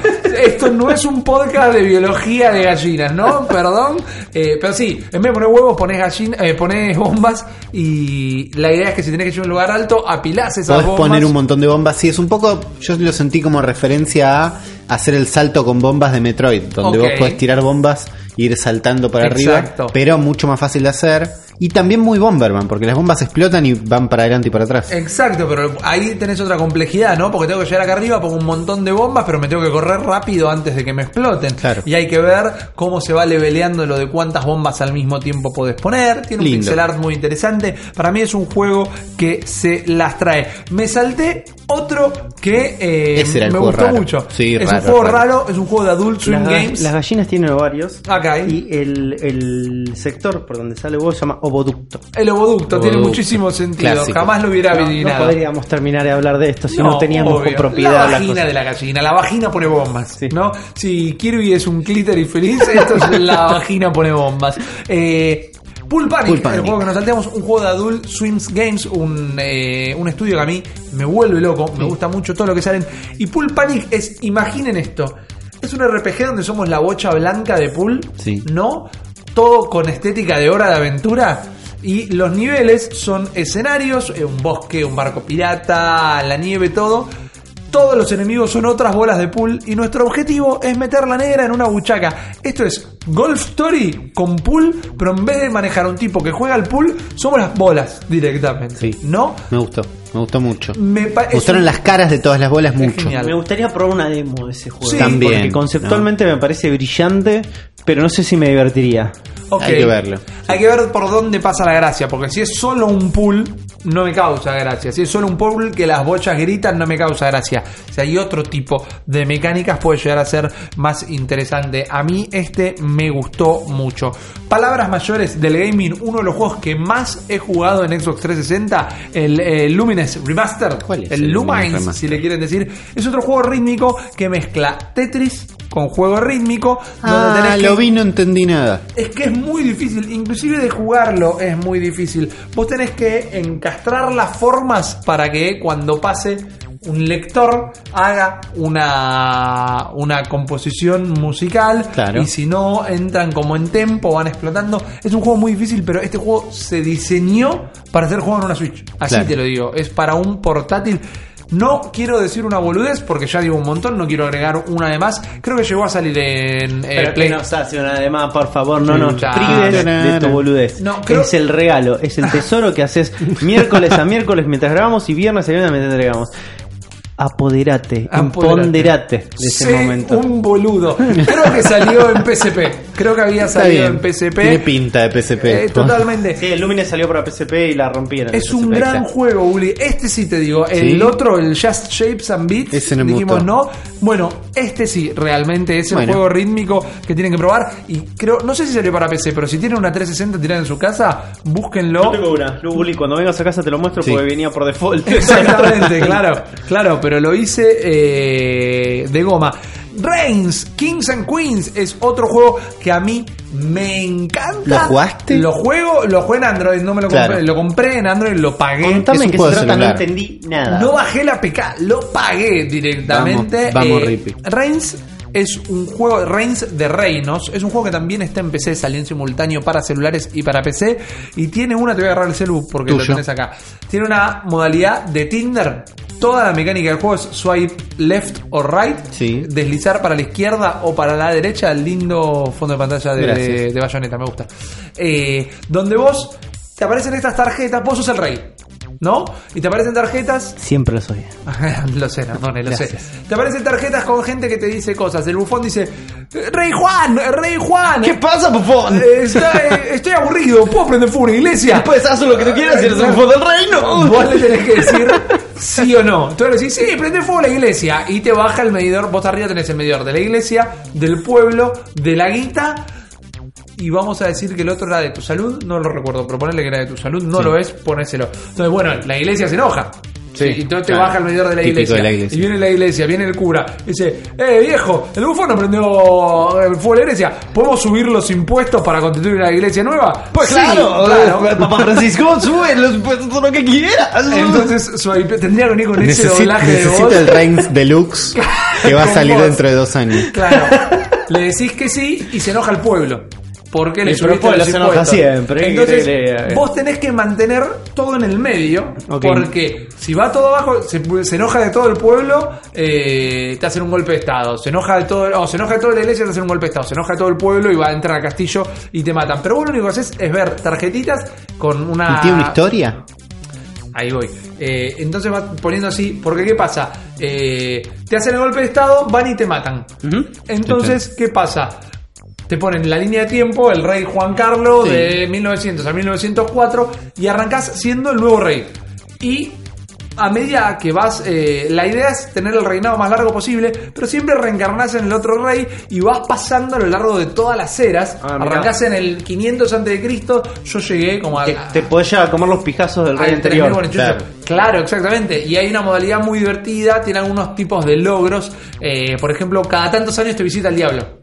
Ah, ocupado. Y el dia- vos haces pactos con el diablo y te dice, bueno, pero de acá a 200 años te voy a matar. Entonces vos ya sabes que cuando pasan los 200 años, Claro. ponele ese tipo, tenés que hacer distintas elecciones rápido porque sabes que te va a caer el coso y te va a matar. Y la nueva edición salió a fin del año pasado, Reinas es lo mismo, no la jugué, pero sos una reina en lugar de Ah. ser un rey. Eh, Reigns, Kings and Queens eh, va a traer los dos juegos en Switch. Mi recomendación Sí. Cómprenlo, sí o sí, pero cómprenlo ahora en sus celus. Ah, Primero es que porque sí, me en dio el celu haces- no nos están viendo, no es un podcast, pero es su- eh, eh, Left or Right. sí. Es el juego ideal para el colectivo y el inodoro. Claro. Yo lo destrocé en el colectivo y el inodoro. En la Switch va a ser hasta incómodo. ¿Sabes por qué lo destrozaste en el inodoro? ¿Por qué? Porque es el trono. Muy bien, Escucha muy bien, cosa. Nardone. Pero directamente, eh, háganlo, eh. Háganlo. Sí, yo eh, tengo- le tengo ganas y pensé lo mismo. En Switch se ve raro, se ve como una pantalla vertical en el medio de la pantalla horizontal. Claro, claro, Claro. Y además en Switch para mí te lo van a vender 10 dólares y en celular está 3 dólares. Sí. Comprátelo, es un juego que recontra recomiendo. Comprátelo. Lo Eh, estoy comprando en este momento. ha- Hacelo, Van, hacelo. Me acabo de dar cuenta que me acaba de llegar un mensaje que mi psicólogo me canceló la sesión de mañana y es buenísimo porque me había olvidado que tenía que ir al psicólogo. Y Así porque que- vas a dormir un poco más. Claro, todo, todo sale bien en este podcast, gente, pero lo que mejor sale son los juegos que vamos a seguir hablando. El siguiente es Lightfall. Lightfall, Juan, es un juego que te lo recontra veo jugando. Imagínate Super. Meat Boy, Sí. ¿ok? Pero las plataformas las haces aparecer vos. Tú vas corriendo, vas corriendo, vas corriendo, saltás, haces aparecer la plataforma para rebotar, saltás eh, y al haces aparecer la plataforma del otro lado. Es un juego que parece hiper complejo, hiper difícil. El sitio Hardcore Gaming, y no estoy pelotudeando, el sitio Hardcore Gaming le dio el premio al juego más hardcore del. eh, al indie más hardcore. Es, es- creo de, de todo lo que vimos de la Nindirect, es el juego que más me interesó. Me amé la estética que tiene, es Sí. una estética como hiper minimalista, Sí. muy, muy bien lograda y una ambientación espectacular. Y esta mecánica de las cajitas es algo que me parece brillante por su simpleza. Sí, bueno, para mí puede. A ver, es esa simpleza que se puede volver compleja. Sí, ¿no? sí, sí, De totalmente. porque tiene muchísima profundidad. Yo no es tan termino- simple que el, el- el cómo puede llegar a escalar eso es muy interesante. No Yo no terminé de entender. entender cómo aparecían esos cubos. Los haces Claro. vos para mí. Sí, Para mí pero es un tema son de como triggers. distintos tipos de cubos. Sí, sí. Para, para mí, yo te digo, te, te explico lo que me imaginé en mi cabeza. Vos te manejás totalmente con solamente con el botón de saltar y un botón Sí. de rush, me imagino, para Claro. correr algo más rápido y un diagonal. Pero después las cajitas y las distintas distintos tipos de cajitas los puedes hacer con los shoulders. ¿Entendés? Ah, ahí va. Entonces puedes ir armando rápidamente toda una secuencia loca de cajas que te vayan sirviendo con distintos tipos de características que potencian a tu personaje. Pero eso está todo en mi cabeza, no sé Está si es así. Yo los invito a ver el trailer si están en un lugar donde puedan abrir YouTube. Porque yo dije, ah, mira, cada cajita tiene un dibujo distinto. Y después me di cuenta que no es un dibujo distinto. ¿Qué es, Rippy? Es, Ah. El dibujo siempre es el mismo, es como una flechita que tiene adentro, pero está pintado en distinta graduación. Entonces quizás las tenés que dejar recargar el poder que te deja Mm. A, a aparecer la cajita. Porque a veces tenés una flecha, pero después veías cómo era. Y digo, es media flecha, esto es un medidor vacío. Claro. Así que atención a eso. El juego que menos me interesó de esta Nindirect es West of Loading. Es un juego RPG con acción por turnos a la hora de los ataques, dibujado con palotes. Es un western dibujado Sí. con palotes. A mí Fondo cayeron bien los dibujitos. Palotes. ¿Te lo ves jugando ese juego? Mm, Me dio ganas de que tenga colores. Ok. Ponele. Parece que está bastante bueno, ¿eh? la gente le está gustando bastante ese juego. Mirá. Ya había salido para Steam también. Ah, mira, no sabía y eso. parece que la gente le gusta, qué Ok. sé yo. No es no no no es no es mi Tu no, cup es of mi, tea. no, no es mi para, para mi paladar, diría una persona más refinada que yo. A mí simplemente no me llamó la atención. Ok, no, no, no, a a mí no me llamó la atención, no es para mí, no estoy diciendo por eso que sea malo. Después viene un juego que se escribe Pode, pero se pronuncia Pura. Pura. Pura. Pura. Pura. Pura es, eh, como te comentaba, que es el Brothers A Tale of Two Sons, este Sí. juego que vos manejás a los dos personajes con los dos análogos distintos. Acá también. Claro, pero sos un cuadradito y un circulito y es una estética hiper juego indie, muy cuidadita, muy lindo, mucho color Mm. saturado, mucho efecto de iluminación, aparentemente basado en mitología y arte eh, nórdico, pero no nórdico vikingo, nórdico de los países nórdicos de Europa. Que parece interesante es, te digo, cerrar los ojos, Sí, imagínate un juego indie, Sí. es ese. ¿no? Está bien. Va por ahí. Eh, tiene pinta de ser copado. Tenés que resolver puzzles con esto de manejar a los dos personajes Claro. al mismo tiempo. ¿Puedes jugar con un amigo? Tiene. eh, No lo recuerdo. No lo recuerdo, me imagino que sí, sí. Sí. Sí, sí. Porque lo primero que pensé dije, esto es un juego. que Ah, es verdad. En el tráiler mostraron los Joy-Cons. Exactamente, no, y además pensé, esto es un juego que puedo jugar con mi mujer, Ah. que juega muy pocas cosas, Claro. pero eh, la veo jugando esto. Casi nos divorciamos jugando Sniper Clips, no veo cómo esto va a ser mejor, pero sí se puede jugar cooperativo. El siguiente es The Messenger. The Messenger es Sí. Para mí otro que lo ponga de arriba, para mí es uno de los mejores, porque esto es...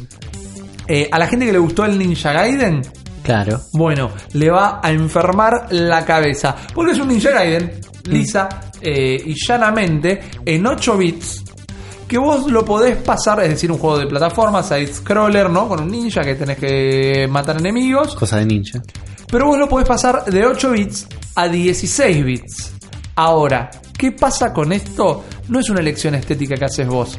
Es una mecánica de juego. Claro. No termino de saber qué es lo que hace esta mecánica porque Yo no lo entendí hacen. como que viajas en el tiempo. Eso lo ¿no? dijeron, es un viaje en el tiempo del tiempo de los 8 bits a los 16 bits. Ah, pero- Quiero ver qué cambia. La mejor definición te permitirá ver cosas que no ves en 8 bits. Por ahí estás en el mismo mundo, pero varios años en el futuro. Ok, va- va- viajas en el tiempo literalmente hay- y el futuro se ve mejor. Además, sí, sí, pero además hay enemigos que no están, de un puente se rompió. Me gustó, me, me copa el Ninja Gaiden, Tiene me pinta. parece un juego copado. La verdad que es uno de los tres juegos que voy a elegir. Ahí estamos viendo. Ah, acaba de salir un video de Joy-Con. De, De de, de- de. Garage. Perdón. Exactamente. Y a ver, hacenos este minuto a minuto. ¿Qué está pasando con el nuevo video La de semana, Labo? pasada, la semana pasada salió un video. de- Esto es podcast en vivo. En vivo, salió un video de, eh, de Toy-Con Garage, Sí. que es una de las opciones dentro del Labo, que es básicamente es lo que nosotros estábamos esperando de, del Labo, que era el, este, el momento sandbox que te permite a vos hacer un montón de cosas. Y ahora sacaron la segunda parte del video, donde están demostrando más posibilidades que tenés dentro del Labo. Y en este momento están mostrando algo que no entiendo un carajo que es. Que es como parece que es el robotito, ¿vieron ese que lo moves con la vibración del, del Rumble? Sí. Sí. VH de Rumble, pero le pusieron una lapicera encima. Entonces me parece que básicamente Ah, te va a es un dejar cañón. dibu- ¿Te va a dejar dibujar? No, es A un ver, cañón. ¿Es un cañón? Para mí es un cañón. A ver, están mostrando en este ¿Pero le momento. pusieron una lapicera cualquiera? O... No, no es una lapicera, tiene razón Uli, me parece. Yo creo que es una lapicera esa porquería, pero. Yo entiendo que la cosa. gente en su casa no lo ve, pero ¿por qué no me lo mostrás a mí que estamos en el mismo ambiente, por Perdón, favor? pero es que si lo ves vos, yo no lo veo. Ok. Bueno, están mostrando las posibilidades de la cámara. de la ¿no? cámara. ER Motion Camera. Que, que tiene más este. Sacame la Game Boy Cámara. Mal. Es como una Game Boy cámara prácticamente, es en blanco y negro. También veíamos que tenía como una especie de. de- Detector de calor. Detector de calor y eh, infrarrojo para la noche también. Es como. Parece que es, Es más potente de lo que pensábamos. Es definitivamente un es cañón. Vos le disparás cuando lo afecta, vibra el otro control y cae. Busquen este video, ¿cómo se llama el video? Este Porque se llama Toy-Con eh, RC Tank, que Oh. significaría como tanque a control remoto. correcto. Y es algo que vos podés desarrollar dentro de este sistema de hacer justamente conectar todas las posibilidades de los Claro. Joy-Cons, todos los sistemas operando al mismo tiempo para hacer cosas locas. Es increíble. El Toy con Garage parece ser mucho más potente de lo que esperamos. En un momento hablamos de ojalá esto te permita hacer juegos y hacer lo que quieras. Parece que te deja acceder a un montón de cosas.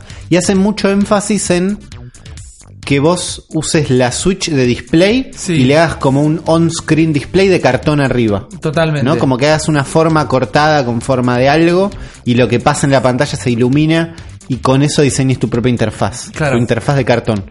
Tiene pinta, la gente va a hacer cosas mejores que las nuestras y las vamos a bajar y va a estar yo buenísimo. cu- cuando veo un poco más el, cómo funcionan estos sistemas que se conectan, es como el tipo de sistemas, un ingeniero acá se va a hacer un festín Sí, con mal. esto, que van a hacer un quilombo. Yo escuché bárbaro. a alguien hablar de, De Ultimate Castle para gatos. Imagínate, Escuchá- a los gatos les gusta jugar con cajas. Imagínate Claro. una caja donde un gato puede disparar misiles. Escucha, escucha esto. Ya están ticiando el próximo video que va a salir. Que es Invent a Toy con Guitar. Se viene el juego que dijiste el otro día. ¿Cómo se llama? ¿Cómo le habíamos puesto de nombre? No tengo idea, era tu juego, maestro. No me acuerdo, yo tampoco me acuerdo. La gente en los comentarios va a saber cómo se llamaba mi juego. ¿No eran las aberturas de Garchland? Sí, algo de Garchland en el reino.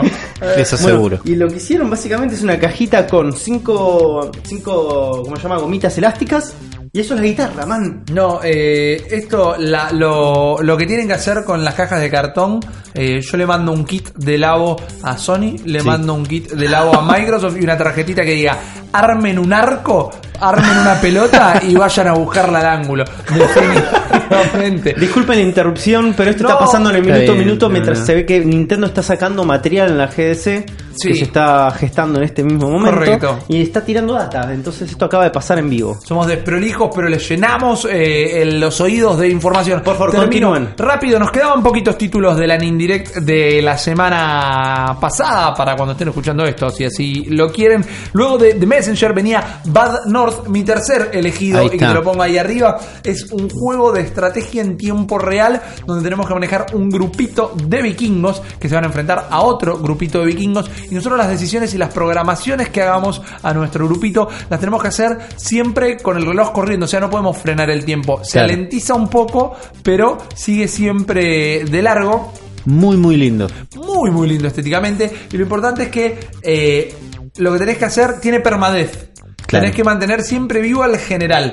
Y mientras ese siga vivo, la partida va a seguir avanzando. Es recontra interesante desde ya. Eh, el complemento ideal para todo esto lo que estamos contando es que vayan al canal de Nintendo y vean la Sí, direct. sí. Y si quieren con nuestra descripción arriba. Porque todo esto terminó con un juego que es un favorito personal. Es el es un anuncio. favorito. No lo entendí yo. Dije, ¿este cuento. juego a alguien le importaba? Ahora te lo cuento. Eh, el anuncio en sí es The Banner Saga 3, la tercera y última parte de The Banner Saga. The Banner Saga es un juego como un Fire Emblem. eh, Sí. No, Casi. sí, casi, claro. Es un juego de estrategia por Sí. turnos donde ¿Con tablero? con tablero, exactamente, y con un arte de la gran El flauta. arte estaba muy lindo, pero no entendí cuál era el gameplay. Eh, es un juego de estrategia por turnos de tablero, casi un ajedrez vivo, por Sí. decirlo de alguna manera. Pero el tema es que no solo está, es conocido por ser el Dark Souls de Ah. los juegos de estrategia por turnos, sino que a medida que avanza la historia, eh, vos y tu tribu tienen que tomar eh, decisiones y las decisiones de esas también van por el lado de la... son perma decisions de Claro. alguna manera. Tomaste esta decisión, te afecta toda de una manera irreversible. Directamente. Me gusta, me gusta Entonces es un juego con un compromiso emocional, Claro. es un juego con un compromiso estratégico, es un juego donde vas a perder, es un juego que tiene alto valor de frustración y a cambio te da una alta satisfacción, ¿no? Sí. Porque son estos juegos que no puedes parar de perder y cuando ganás realmente Claro, sentís el logro. sentís. Y que lo dijeron es que con el lanzamiento de Banner Saga 3 van a venir el 1 y el 2 a eh, Nintendo Switch también. Esto es un juego que ¿Tengo que jugar el recomiendo a todo 1 o tengo que jugar el 3? No, tenés que jugar los tres porque es una historia, Claro, es una pero- historia contada en Ah, si, capítulos. ju- si juego el 3 la cago. Eh, a ver, no sé qué le Seguro pasa al que la jugar el agarra 3. solo. A mí me pasa que cuando una franquicia la respeto, empiezo por el 1. Cuando estoy dudando, empiezo por el mejor. Ok, lo que pasa con Banner Saga es que no es el 1, el 2 y el 3. Es la primera Claro. parte, la segunda parte y la tercera parte. Es un viaje. Esa es Claro. la gracia de Banner Saga. Que ya está el 1 y el 2 en PC. No me acuerdo si en consolas, pero en PC está. Así que si lo quieren probar, aprovechen. Y dos juegos que fueron anunciados por fuera de la Nindirect, pero eh, muy importantes. Uno ya lo mencionamos, es el Hyper Light Drifter. Que no dijimos bien para quienes no lo conocen de qué era. Juan, vos que lo terminaste, si tenés que escribir brevemente el Hyper Light Drifter. Es este. Es un Zelda Sí. like. eh, bastante, bastante jodido. Con gráficas pixel arts hermosas. Y con condimento hardcore, por momentos bullet hell bastante copado. Tenés dungeons, tenés boss fights. eh, pero es un Zelda. Tenés un sistema de, de- como de parry y de vida muy interesante, interesante, Sí, ¿no? sí, tenés un sistema de parry que es lo que te permite también salir de estos momentos bullet hell zarpados. Pero uh, creo que la dirección de arte y justamente el condimento de una progresión por cuatro templos muy grandes es lo más interesante del juego, porque es lo que lo hace así como un Zelda clon de alguna manera. Y el Claro. imaginario es sorprendente. Sorprendente. El Ah, Los primeros dos segundos del juego te lo termina de vender cuando no entendés absolutamente lo que está pasando, Claro. pero lo que está pasando en la pantalla es totalmente mágico. Yo no entendí del todo el gameplay, por más que entendí lo que vos dijiste. es complejo. y vi cosas, pero digo, entré visualmente por este juego. Sí. Las veces, todos los que vi los trailers, las imágenes, dije, quiero jugar esto, me gusta el nombre. Y Tiene después. unos problemitas que es un juego que no sé, no sé con qué tecnología está desarrollado, pero este si vos lo jugás en PC, tenés un cap de frames muy de creo de 30 frames, que es un juego que le vendría bien correr a 60 Claro. para ganar muchísima velocidad en los comandos. Tenés como un delay también de los comandos, una cosa que hace el juego un poquito más difícil, pero no lo hace del todo disfruta- disfrutable y yo lo terminé amando. Sí, Está bien. Me gustó mucho. La verdad que es un gran juego. Y el último, un título donde Nardone y yo nos hemos batido a duelo a muerte No sé cuál por es. horas. Este te va a encantar, Uli, porque es el Nidhogg 2, que es un juegazo. Es un juego de duelo, uno contra uno, Sí. en un escenario enorme. La idea es que cada uno llegue a la base del otro derechito y eh, batiéndote a duelo directamente con espadas y distintas armas que vas encontrando en el ¿Y camino. ¿Vos ganás matando al otro No, llegando? porque cuando vos lo matás, vos ganás llegando a la punta del escenario. Claro. Porque cuando vos matás al otro, vuelve a respawnear muy, muy rápido. Y viene y te mata. Eh, es divertidísimo, es frenético. Las partidas pueden llegar a durar 3 segundos o 20 minutos. Y podés jugar una tras de la otra. Es un party game por excelencia. Dime un Bushido Blade 2D. Ok, super- dale. ¿No? Una experiencia rara. Pero es me gustó. divertidísimo. Me encantaría que la versión de Switch incluya el 1 también. Que la única diferencia era el apartado gráfico realmente. Pero Nidhogg es un juego así de chiquitito eh, y que te puede llegar a dar horas y horas y horas de diversión. Se ve Sin- muy divertido. Sin multiplayer no tiene nada este juego realmente. Claro, tiene un single player. No creo que ni lo Mm. tiene realmente. Tenés local y multiplayer, pero no tenés un single player.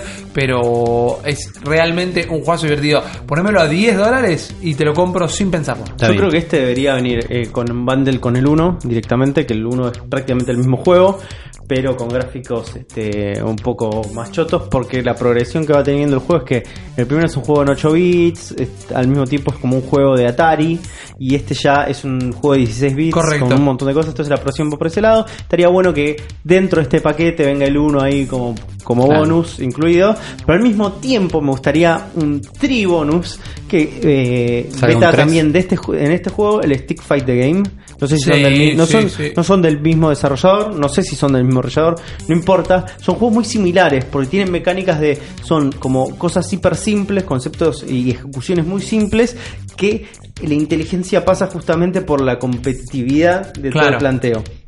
Stick Fight the Game es como te tiran en un escenario, te tiran con armas Se pueden poner cuatro jugadores al mismo tiempo, agarras un arma y te cagas a tiros. Y es prácticamente la misma experiencia a nivel diversión, con distintos tipos de estrategias, distintas porque el gameplay varía, pero es como el paquete perfecto de party games sería esos. Sí. Claro. Un hijo y el stick de fight the game. Totalmente, totalmente. Me recontra copa, eh, son un montón de. Creo que dijimos más de 20 juegos. Pero te digo que, te digo, Uli, que es como un tipo de juego que es para jugar con amigos, tomando algo, cagándote Claro. de risa a nivel de Overcooked. Sí, pero se ve vuelve menos, se vuelve mucho menos frustrante que el Overcooked. Claro. Y tiene muchos mejores momentos de grito y de Claro, pasarla bien. uno pierde y el otro gana y punto, pero Sí, no, sí. no hay manera de que te enojes con otro a menos que seas un mal perdedor o algo Claro, así. existe. La verdad que es muy, muy divertido. De todos estos juegos que dijimos, creo que salvo dos o tres, mm, tengo ganas de jugarlo todos. Me pareció re efectivo y eh, te muestra que está cargada de juegos la consola. Sí, la sí. Switch está cargada de juegos realmente. Llegará un Hay momento donde salga una nueva consola que no sea la Switch 2 y este podcast eh, seguirá y hablará de eso. Pero en este momento, esta consola es una pequeña mina de oro, realmente. Sí. Porque me parece que se paga sola con la cantidad de juegos que tiene. Ahora bien, esta semana hay lanzamientos y la verdad que me parece que ninguno No. es relevante, directamente La ninguno no. relevante, pero sí es muy relevante lo que hablamos con nuestros amigos de Paraguay, lo que habló Uli en una nueva sección de Uli en Uli Investiga. Así que yo quiero escuchar eso. Sí, estoy investigando porque eh, le tengo que mandar un saludo a Seba, un amigo que se fue a vivir a Paraguay hace un par de años. Ajá. Y hablando con él, cada tanto siempre busco una excusa de, de audio porque es un experto en audio y es esa excusa para hablar. Estaba hablando con él y digo, escúchame, vos que estás en Paraguay, ¿quién tiene la posta del gaming en Paraguay? ¿Quién, Buena pregunta. ¿Quién conoces? ¿No? Pues yo no tengo idea, la verdad que no tengo idea de qué está pasando en Paraguay. Y me dijo, pregunté a un par de personas y todos me dijeron lo mismo. Anfuar. No sé quién es, pero todos me dijeron esto. Así que investiga por ahí. El pibe sale en la tele, me dijo. Esta fue Ah, la, muy bueno. la referencia, ¿no? Entonces yo busqué a Anfuar y le, le- lo contacté al toque. Porque dije, este pibe parece copado. Y hablé directamente. Me puse en contacto con él, estuve hablando y me dice, bueno, ¿querés que conduzcamos los dos? Y yo no entendí si quería que los dos conduzcamos el podcast, pero dijo, no, ellos son dos. Yo hice muy mala investigación. ¿No? Para todo esto yo hice una muy mala investigación. Pero hablé con Anfuar y con Elezar, que es el amigo de Anfuar. Ok. Juntos, son amigos hace mucho, tienen más de 30 años, tienen un programa y hacen cosas con gaming hace mucho y son los Juan y Ripi paraguayos. Así es. Eh, Uno es más alto que el otro, el que es más bajo se tiñó de clarito en un momento. oye, eso está implicando que yo soy no el estoy más diciendo bajo. nada, no estoy diciendo nada. Yo estoy describiéndolos a ellos, Juan y Yes. Ripi Y paraguayos. Yo me caen haciendo, un paralelismo con nosotros que está bastante bien. Más o menos, Bastante bien. buenos pibes. Yo Los vamos a conocer ahora Yo me y ver siento por ahí. halagado en Bueno. esta situación. Yo me siento intrigado y un poco excitado. Buenos pibes. Los pibes tienen un programa que sale los martes, creo. ok. No, nosotros tenemos un podcast los Casi, martes, si, no, pero si no se nos va el internet. Y aparte de eso, justamente lo que estuvimos hablando antes, que es Gamers, que pasa por Tigo Sports los domingos a la una y media. Eso sale en la tele directamente, ¿no? Sí, Sí. sale en la tele. Es muy bueno eso. ¿Hace cuánto están haciendo gamers? Gamers está realmente desde el año pasado, vamos a cumplir un año recién. Muy bueno. Y es leí por ahí el primer programa de la televisión paraguaya sobre gaming e esports. ¿Eso es exagerado o es así? Es así. Espectacular. Es así. Muy Es, bien. es una buena oportunidad eso. Sí, nosotros cuando, cuando empezamos a el programa fue como que un momento de mucho hype, ¿verdad? Porque los dos somos adultos, o sea, tenemos ya 31 años y Erezar tiene como unos 80. y nosotros estuvimos realmente siempre con el tema del eSports acá ayudando a muchas comunidades. Las comunidades iniciales que eran de juegos online, también estaba Lampi. Y nosotros siempre estuvimos en el eSports. En Paraguay. Y siempre quisimos que crezca, tal vez no te a un nivel internacional, pero ya a lo que eran nosotros veíamos los países vecinos como Argentina y Brasil, que siempre tuvieron algo mucho más estructurado, ¿verdad? Y ahora con Gamers tenemos un poquito de eso. A ver, haber llegado a la tele me parece que es gigante ya. Gracias. Sí, o sea, realmente eh, es como que nosotros venimos trabajando aquí en Paraguay intentando de intentando hacer algo en lo que sería la escena eh, de, de los esports de modo o sea, a modo más grande, digamos que salir del garage, salir del quincho, ¿verdad? Eh, aproximadamente desde el 2005 que nos involucramos con la primera comunidad online gamer en Paraguay que fue juegos online y empezamos a hacer torneos, o sea, LAN parties y después torneos de counter y eso, ¿verdad? Eh, o sea que llevamos mucho tiempo trabajando y ahora es la primera vez que logramos tener eh, o sea, este éxito tan mainstream, digamos, de poder, o sea, de haber conseguido un programa para poder salir en la televisión y traer más a lo que sería público conocimiento de todo lo que es el mundo de los esports, ¿verdad? Porque acá muchas personas le tienen todavía como jueguito nomás. Y es difícil, es muy loco que estén en la tele. Tigo Sports sería como un TIC, como un programa de cable, Ok. es un canal de cable Ok. exclusivo de deportes que empezó a cubrir y le dio la chance a ellos. Ellos tienen un programa que está saliendo ahí que lo hacen recontra ellos. Digo, el programa está bien, tiene producción y todo, pero no es la producción más grande del mundo. Ellos están bastante a cargo de todo. Y los pibes están muy metidos en todo lo que es esports, ¿no? Lo hacen mucha referencia y mucho lo que es competitivo. Son Sí. muy de ese mundo, que son palos. Ya son mejor que Juan y Rippy porque llegaron a la tele. Sí, Sí, sí, este- ponele, ya son mejor que Juan y Rip por default. Sí, Eso sí. totalmente. Buenos pibes. ¿Qué onda con Nintendo? ¿No? Claro, Porque eso es lo que nos a- compete. A, a qué venimos, no? Que te hable el fancito número uno, que acá está él, que juega yo. Está, él está tagueado en Paraguay como el conductor fancito de Nintendo. Por más de que él dice que no, todos sabemos que sí. A ver, contame. Te eso. Es que realmente yo no, o sea, yo no soy fancito, ¿verdad? Lo que pasa es que Acá a la gente... quédate tranquilo que acá estás en un lugar donde nadie te juzga, ¿no? Dentro del cerebro de la Es un lugar bestia. seguro. Claro, na- nadie, la- nadie te va a tirar con ningún control de Xbox, quédate tranquilo. Acá estamos en un safe space, ¿verdad? Sí, sí. O sea, o sea, eh, eh, ¿qué te pasa?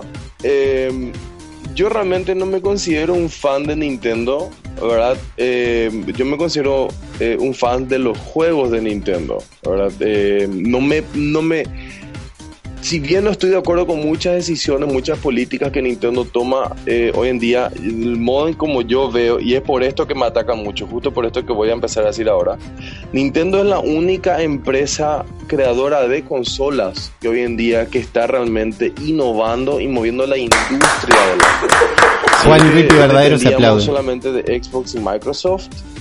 La industria, o sea, iba a estar estancada en el sentido que para qué, o sea, que para qué tener una consola, comprate una PC nomás y ya está. ¿verdad? O sea, eh, Xbox y Microsoft son como Anfar dice, y esto sí es opinión de él, ¿verdad? Es tipo la PC del pobre, más o menos. Así, si es que no podés echar unos 2.000, unos 1.500 dólares en armarte una PC gamer de primera, bueno, te compró una Play por 500 y ya está, más o menos. Eh, y yo lo que digo es que es que Nintendo es la única consola con una realmente consola que o sea que está innovando en lo que sería la experiencia del videojuego. Eh, ahora mismo con el Nintendo Labo que se viene, después con el Nintendo Switch, por ejemplo, siempre estuvo a la vanguardia. Y lo que la gente no se da cuenta es que Nintendo juega su propio juego. Ellos no juegan por las reglas de, de- de Play ni de, ni de Microsoft, que es vamos a ofrecer la consola más potente del mercado, sino ellos dicen vamos a ofrecer la consola más divertida del mercado. Y que, o sea, Nintendo está, para mí está a otro nivel, sinceramente. ¿verdad? Porque es la única consola que hace cuánto, hace 10 años aproximadamente perdió el 90% de, de su third party support, que se fueron todas Sony y solamente con el poder de su IP de primera siguió adelante y con el Wii le reventó a todos, con el GameCube, o sea, estuvo bastante bien, también pegó muy duro con unos, con unos cosas. Y eso para mí es algo que Microsoft no puede decir y es algo que Sony tampoco puede decir, porque Sony es lo que es gracias al third party support nomás. O sea, el tema es que realmente, eh, desde mi punto de vista, ¿verdad? Eh, el Wii U fue fueron malas decisiones de parte de Nintendo. Obviamente era, o sea, era, era la transición del Wii al Switch en donde dijeron, bueno, vamos a probar esta tecnología de la pantalla con el gamepad de un modo un poco más seguro. Y sacaron lo que sería un upgrade del Wii. O sea, es como el híbrido, Sí, una a transición. mí me acaban de prestar una, ¿no? Yo no, no Sí. tuve Wii U propia, me prestaron una hace poco, ya viendo, ya teniendo una Switch y todo. y está llena de ideas.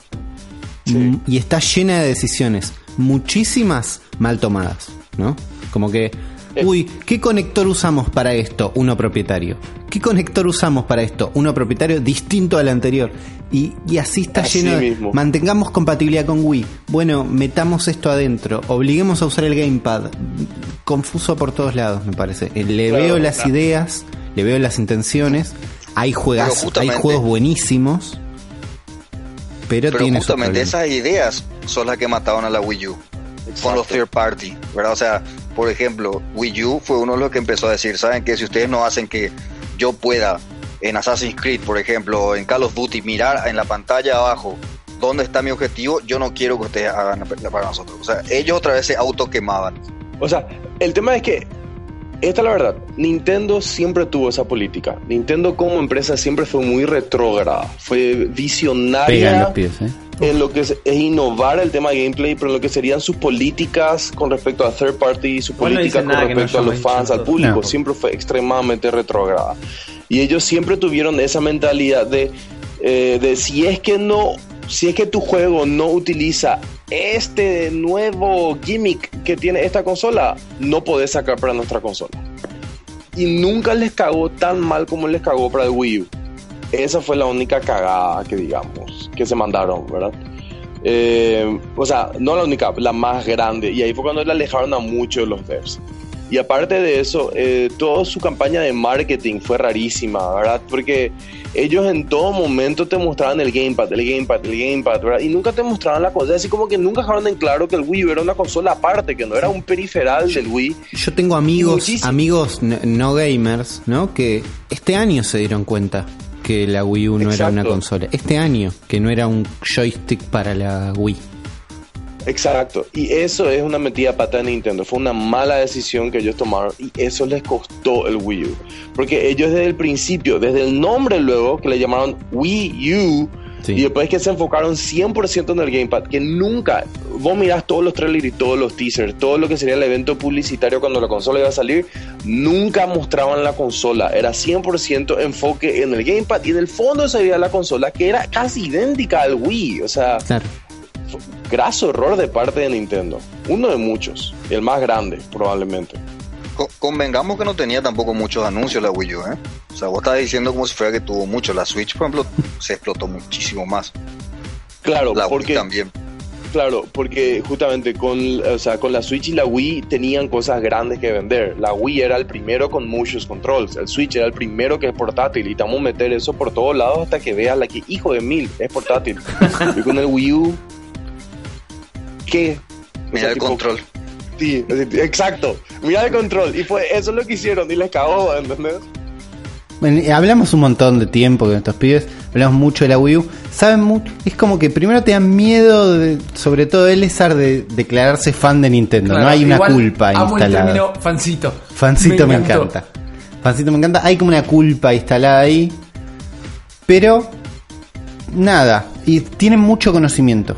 Sí, se nota. Eh, es verdad lo que dijo Juan, que no dijeron nada que no hayamos dicho, pero en los primeros tres minutos de este clip de audio lo dijeron lo que nosotros nos costó decir un año y medio, más o menos. Puede ser. Después le pregunté qué onda como el, el resto de la escena en Paraguay. ¿Cómo empezó? ¿Qué, qué tenían, no?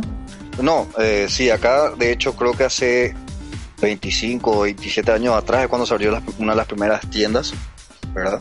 Que habían dos, una era Gamelandia que sigue abierta hasta ahora y otra más que ahora no recuerdo el nombre realmente, que ya cerró. Y ahí justamente empezaron con las, si no recuerdo, era la SNES y después vinieron con la Sega, ¿verdad? ¿Elezer? Sí, o sea, realmente acá cuando empezaron, esa tienda empezaron con el NES, eh, pero también con el tema del Family, que era justamente el Famicom, ¿verdad? Claro, acá en Argentina mayoría- teníamos Family y había un, una NES cada tanto, pero yo tuve un amigo que tenía NES nada más. Después todo era Family. Sí, acá más o menos sí. La más popular era la Family, eh, pero igual había personas que tenían NES. Digamos que está dividido un poco más por, eh, por lo que sería el estatus social, ¿verdad? Si eras de clase media para baja, ibas a tener Family. Si eras de clase media alta para arriba, tenías una NES.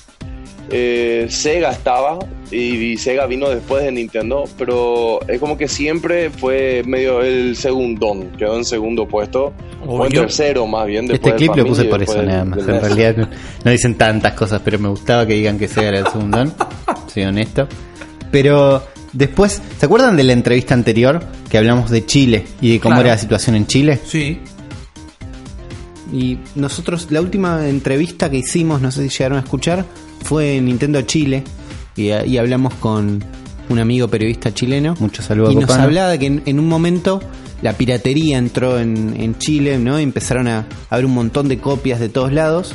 Y dice que había tiendas, a mí me, me llamó bastante la atención, tiendas que ofrecían eh, copias paraguayas, como que en, en el título, ¿entendés? Como, como garantía de, la, de calidad tenemos copias paraguayas. Entonces yo Uh, dije, Qué bueno Papá. está eso. Pegado, me gusta. Eso está genial para nosotros, o sea, para saber, eso lo ya me gusta.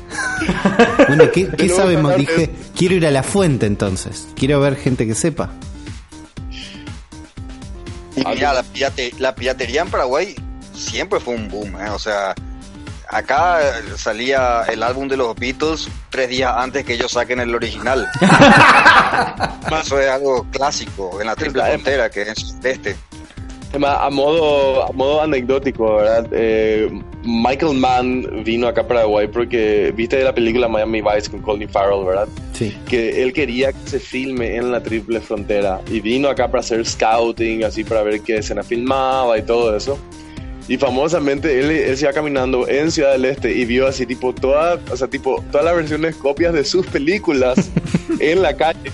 Y terminó comprando un par de DVDs de sus películas piratas de la calle de Ciudad del Este, ¿verdad? Ah, con decir, acá en Paraguay yo creo que nunca vi una tienda que venda juego de Play 2 o Play 1 original.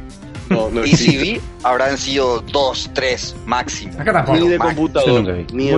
Ni computadora, nunca, nunca, ningún juego.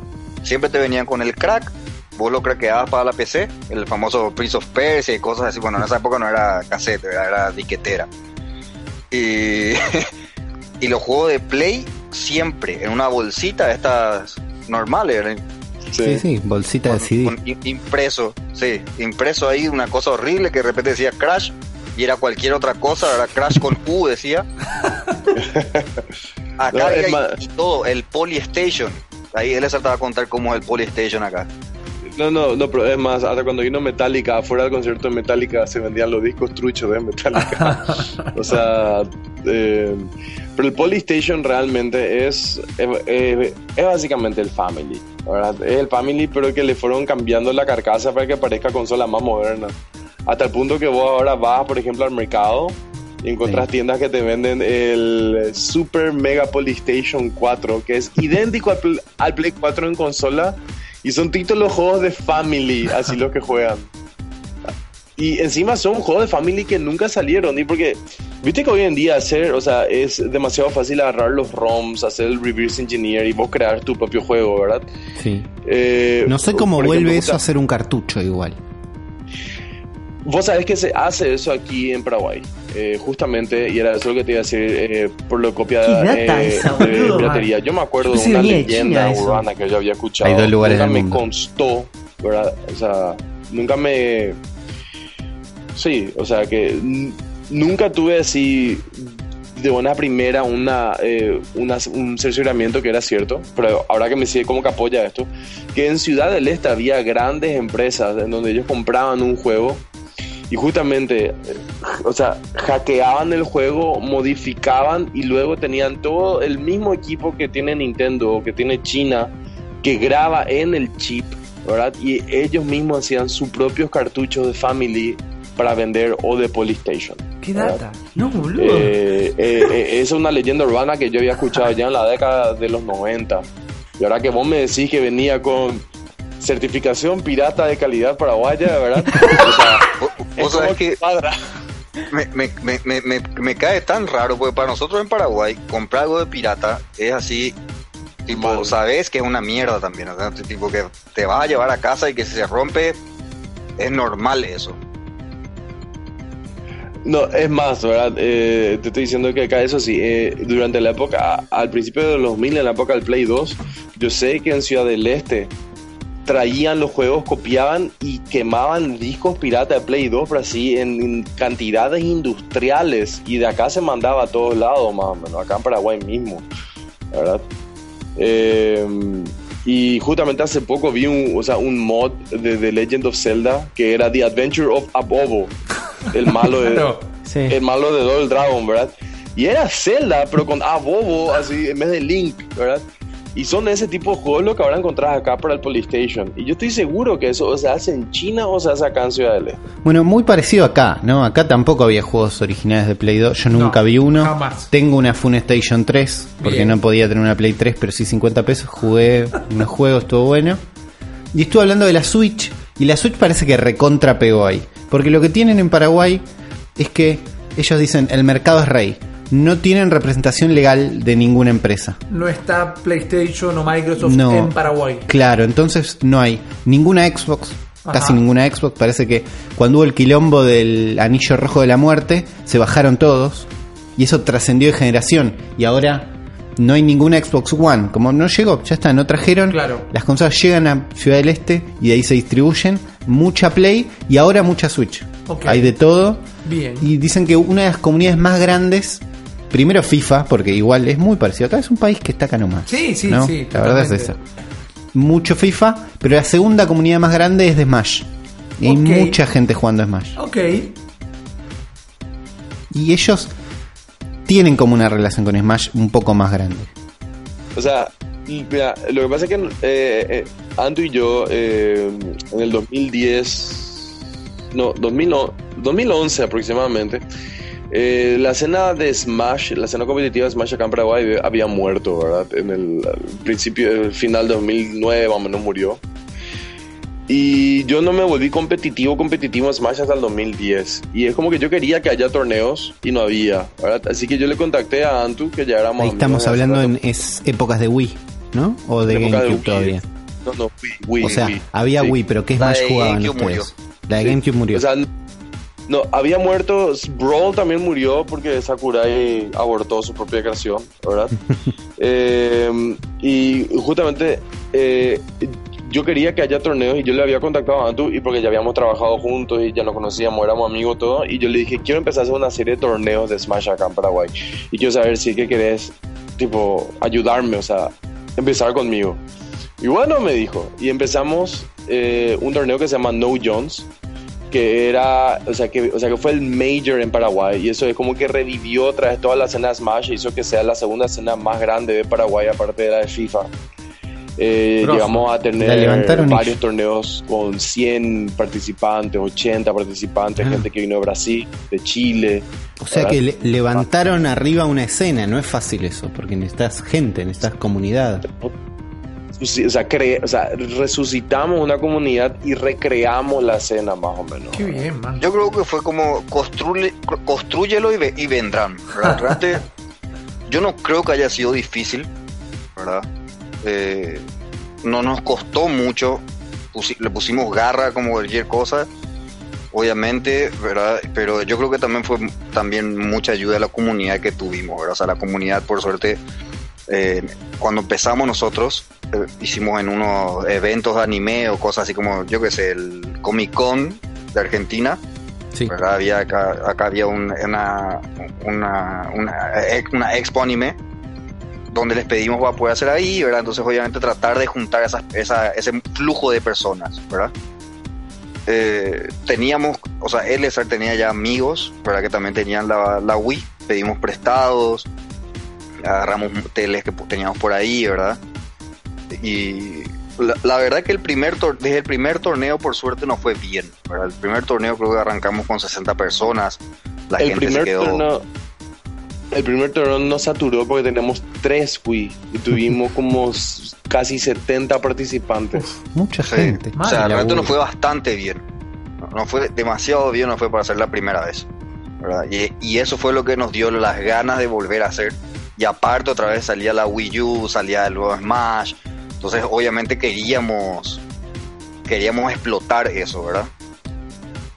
Que lastimosamente Sakurai se encargó, como casi todos sus juegos, de, de que sea inexplotable. Segu- segundo Porque palo. nosotros llegamos a hacer como dijo justamente Víctor, trajimos gente de Chile, le trajimos a Drigo, trajimos de Brasil, le trajimos a, a Player no me 7, acuerdo, que era el a mejor Player 7. jugador en la época. Gran ¿Los movida. trajeron ustedes? A Drigo sí le trajimos nosotros. eh, Player 7 vino por cuenta propia. Sí. Eh, y después para el siguiente No Jones vinieron dos jugadores, eh, Sword, que ahora, o sea, que era el uno de los mejores de la región de Sao Paulo y su, o sea, y su, y su TO principal. Y vino Luffy, que era el mejor de, de- de la región de Río, que ahora uno de los mejores de todo Brasil, según tengo entendido, y que era eh, el organizador principal de Río también. Y ahí ya obviamente también empezamos, ya la tecnología mejoró, estamos hablando del salto de Wii a Wii U y ya teníamos computadoras, yo aprendí a hacer streaming, eh, empezamos a streamear de una forma genial a toda Sudamérica, tuvimos mucho, mucha repercusión realmente, ¿verdad? Después de eso, gracias a eso, yo creo que también es que justamente nos invitaron a participar del LATAM y muchas otras cosas donde pudimos andar también un jugador de Paraguay.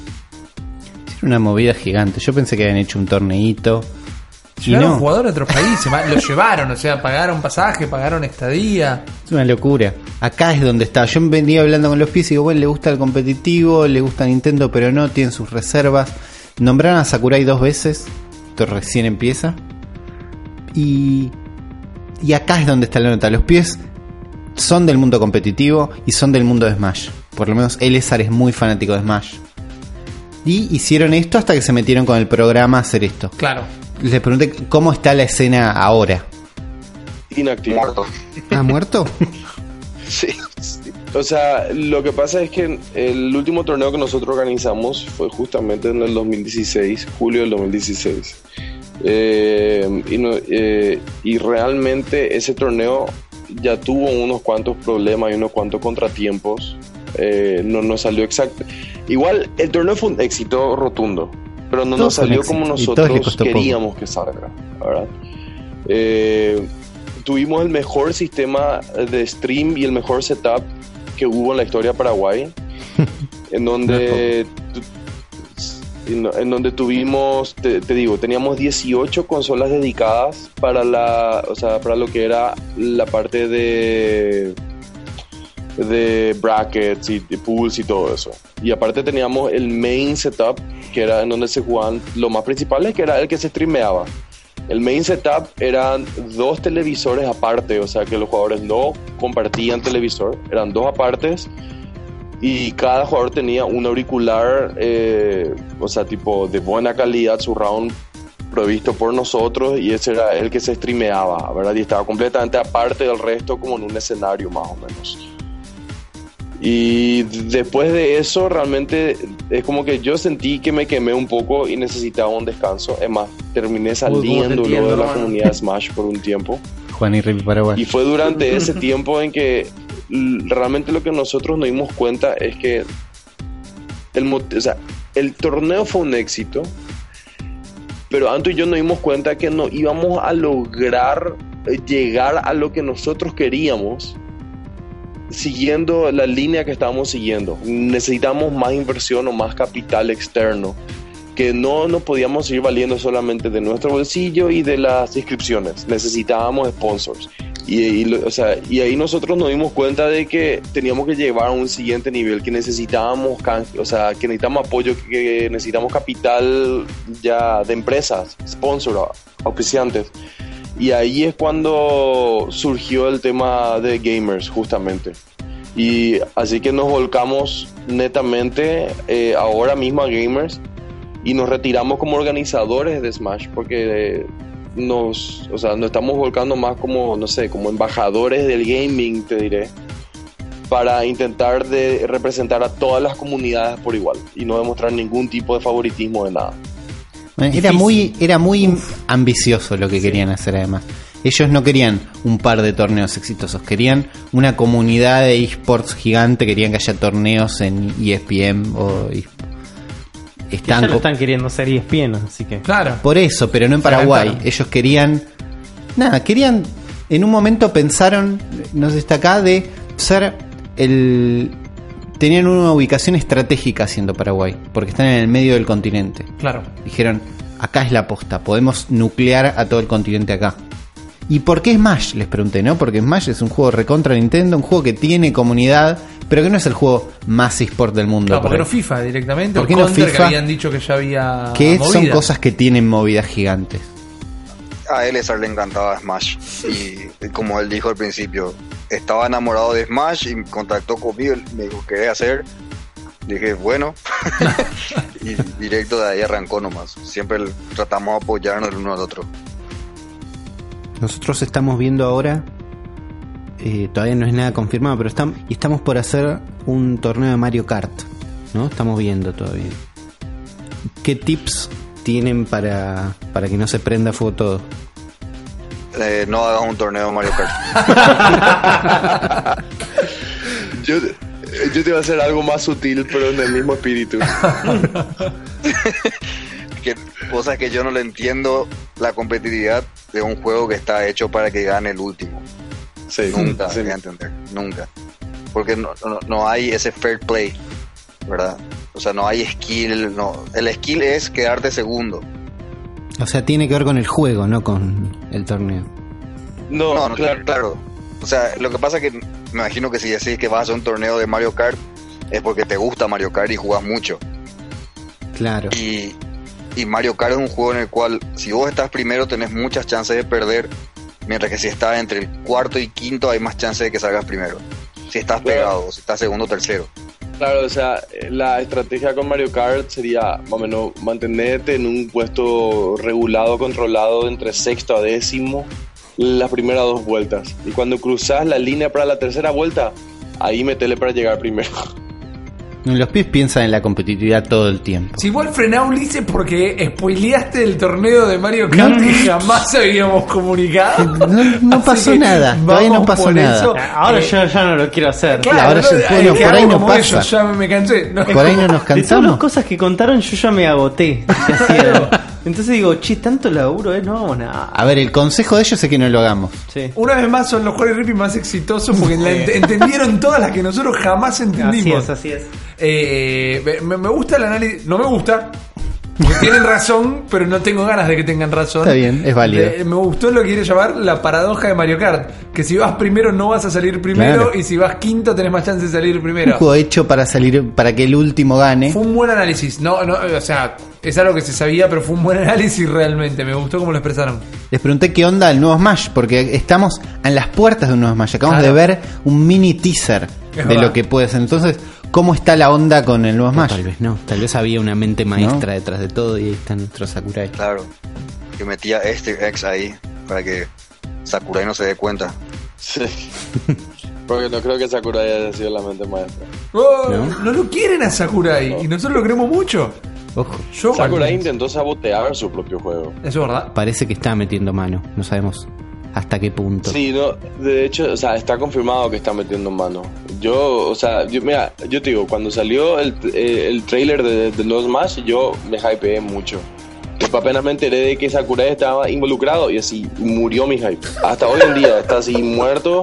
Mañana se le entierra a las 3 por si queréis. ¿Por, porque po- ¿Puedes explicarlo un poco más? No. Sí, podría, no, A ver, no, sí no, no. podría explicar un poco más, pero eh, estoy pensando nomás cómo para hacerlo de un corto, o sea, de un modo un poco corto, ¿verdad? Pensando O sea, la, la pregunta es, ¿querés la versión corta que dura una hora y media o la versión larga de tres días? Eso es lo que yo quiero saber. Y a ver, ve- dame el trailer de, la, de una hora y media a ver si la compro o no. Bueno, bueno, está bien, está bien. El tema es que me molesta la- que Sakurai esté, porque Sakurai, mucha gente le idolatra a Melee, ¿verdad? Pero Melee fue el último juego que Sakurai hizo con pasión y queriendo hacer, sin importar el resultado que haya tenido el juego, o si le haya salido bien o si sea bueno con errores, no importa, pero fue el último. Brawl ya hizo un poco obligado, él dijo esto en Sí. eh, entrevistas, y él, Brawl, diseñó específicamente para matar la escena competitiva. ¿El juego está diseñado para matar la escena? El juego está diseñado para que no pueda ser competitivo, para matar la personas. escena competitiva. Es justamente por eso de que no hay balance prácticamente. Él fue el, él fue el único responsable del balance de ese juego. Y ese juego es el más desbalanceado y el más roto. como De hecho, de hecho creo que el 64 más balanceado. Eh, él introdujo el sistema de tropiezos que son al azar en Brawl, justamente para matar la escena competitiva. Eh, pero bueno, eso pasó. Y una vez que salió el Wii U, eh, así como que había esperanza que iba a ser competitivo, porque Nintendo dijo que iba a ser, estaba el For Glory el online y iban a hacer un torneo. Y es como que. Y, y aparte que Namco estaba desarrollando, ¿verdad? Y Namco es una compañía muy conocida por juegos de pelea competitivos, muy competitivos como Tekken. Y eso a mí me dio mucha esperanza. Y después, una vez que salió el juego, me di cuenta que había muchísimos errores. Y había sido que cuando el juego ya estaba listo para salir, cuando Namco le entregó el bruto, digamos, el Gold a Nintendo para que ya empiece, a, o sea, tipo la producción masiva, Sakurai vino y dijo, no, no, faltan un par de cosas para que quede perfecto. Y él tocó el balance otra vez y volvió a matar a algunos personajes y desbalanceó el juego. Y después el, o sea, el pacheo de, o sea, de Smash para Wii U iba a estar a cargo de Sakurai. Y yo te digo, los primeros meses del Wii U eran, o sea, con Smash Wii U para mí eran, pues, eran así heartbreaking, o sea, que te rompían el corazón porque la comunidad se mataba para encontrar un AT y se encontraba un AT nuevo y se sacaba un parche para eliminar ese AT. ¿Qué es un? Encontraba ¿Qué sería un AT? Un AT sería el Advanced Technique. Una, una técnica avanzada como en el melee sería el Wave, eh, el wave Dashing. Como sería el, el, el, el Dakus en. El Dakus en Brawl. Y en. Por ejemplo, un AT que se eliminó en, Smash de Wii U fue el Dakus que se encontró. Y después se eliminó el Bomb Throw Landing Cancel. ¿Verdad? Que se había encontrado un AT que sí. o Podría sea, estar si inventando tenías todo en este sí. momento. Ahí le creemos. creer igual, porque lo hice y con vos, mucha convicción. Cuando aterrizás en Smash, vos tenés un pequeño delay en donde no podés hacer nada y te quedas abierto a que te ataquen, ¿verdad? Se encontró un AT que si vos tenés un ítem en la mano, como una bomba, por ejemplo, o un nabo, o cualquier, o, o sea, o cualquier otro ítem, cuando vos aterrizabas, si vos apretabas abajo con el C-Stick, ¿verdad? El personaje tiraba la bomba al momento que tocaba el piso y eso le anulaba completamente ese delay, ese landing lag y que tenía se descubrió eso y a la semana salió un patch que arregló ese, o sea, ese bug, digámoslo, ¿verdad? Y aparte de eso me molestó mucho también de que Nintendo sacaba parches de, de balanceo, pero nunca decía, ¿Qué nunca era? daba patches. Claro, ¿qué era?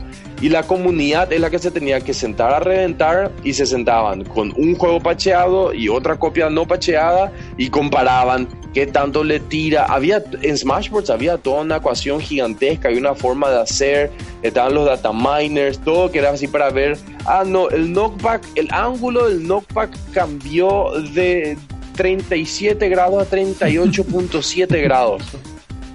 ¿Y qué tipo de empresa que le respeta a su fanbase, que dices apoyar la escena competitiva, te hace eso, que no es capaz de sacar un bendito patch notes y que hace que la gente se reviente encontrando, por ejemplo? Y después encima agarra Sakurai, después que le saca Bayonetta, que está rotísima desde el principio, yo dije eso, saca un patch y dice, ok, este es el último patch porque ya no quiero más balancear, porque si- y porque si no nunca voy a terminar de, o sea, tipo de, de balancear. Y se quedó con un juego en donde hay personajes que son inservibles y después le tenés a Bayonetta, que está rotísima, ¿verdad? que siempre estuvo rota. Y es esa filosofía de Sakurai y ese comportamiento que a mí me molesta que mató mi hype. Porque yo tenía hype por el Wii U y así como que, viste, si no me permito ilusionarme de vuelta porque no quiero volver a sufrir, más o menos. Yo, yo creo, yo creo realmente que es por mi culpa que perdió ese hype. Yo le dije, creo que él se compró, no me acuerdo si estoy recordando mal esto, se compró la Wii U para jugar Smash y le dije que no haga eso porque era un juego de mierda, iba a ser un juego de mierda. Me dijo que no, lo compró Ah, no, ya me acuerdo. Empezó a jugar Smash como loco y le dije, vamos a jugar World of Warcraft, que está genial. Y me dijo, no, no, no, Smash es el top juego de mi vida y este está mejor que nunca. Se perdió todo lo de WoW y se perdió todo lo de Smash porque Smash fue una cagada y y odio Smash más todavía. Por eso creo que ahora no se quiere hypear y está esperando la próxima aparición de WoW. O sea, es que justo el lanzamiento, es que justo el lanzamiento de Smash coincidió con el décimo aniversario de WoW.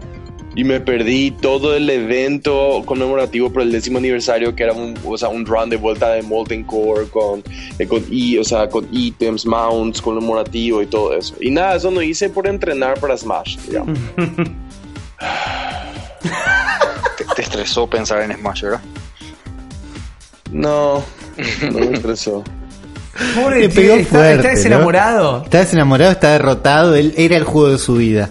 Por eso, si volvés a escuchar la entrevista, si podemos viajar en el tiempo, escuchar desde el principio de la entrevista, él habla en pasado de Smash todo el tiempo. Te das cuenta, es verdad. Yo quiero agregar, todo lo que dices es verdad, todo lo que dices es verdad. Yo, quizá de fanático o de optimista del gaming, encuentro una razón romántica en la mala intención de Sakurai de romper su propio juego. Vayan al episodio donde hablamos de Claro, las manos un- mágicas de un, Sakurai. episodio entero de Sakurai. Un episodio entero de Sakurai donde hablamos cómo él se desenamoró de su propio juego e intentó eh, de alguna manera sabotearlo por dentro, es decir, tocándoles, tocándoselo a Namco y eh, poéticamente eh, con algunos personajes que metió en la historia. Entonces entiendo, porque además estos pibes son re hardcore y Claro. lo banco por eso. Eh, no es cualquiera, ¿no? exacto. Cuando hablaba de ATES, por ejemplo. No, no, sé hablando. totalmente. Eh, yo le encuentro una, una, una razón romántica, pero porque no vivía por el Smash como vivían ellos. Claro, ellos tienen, digo,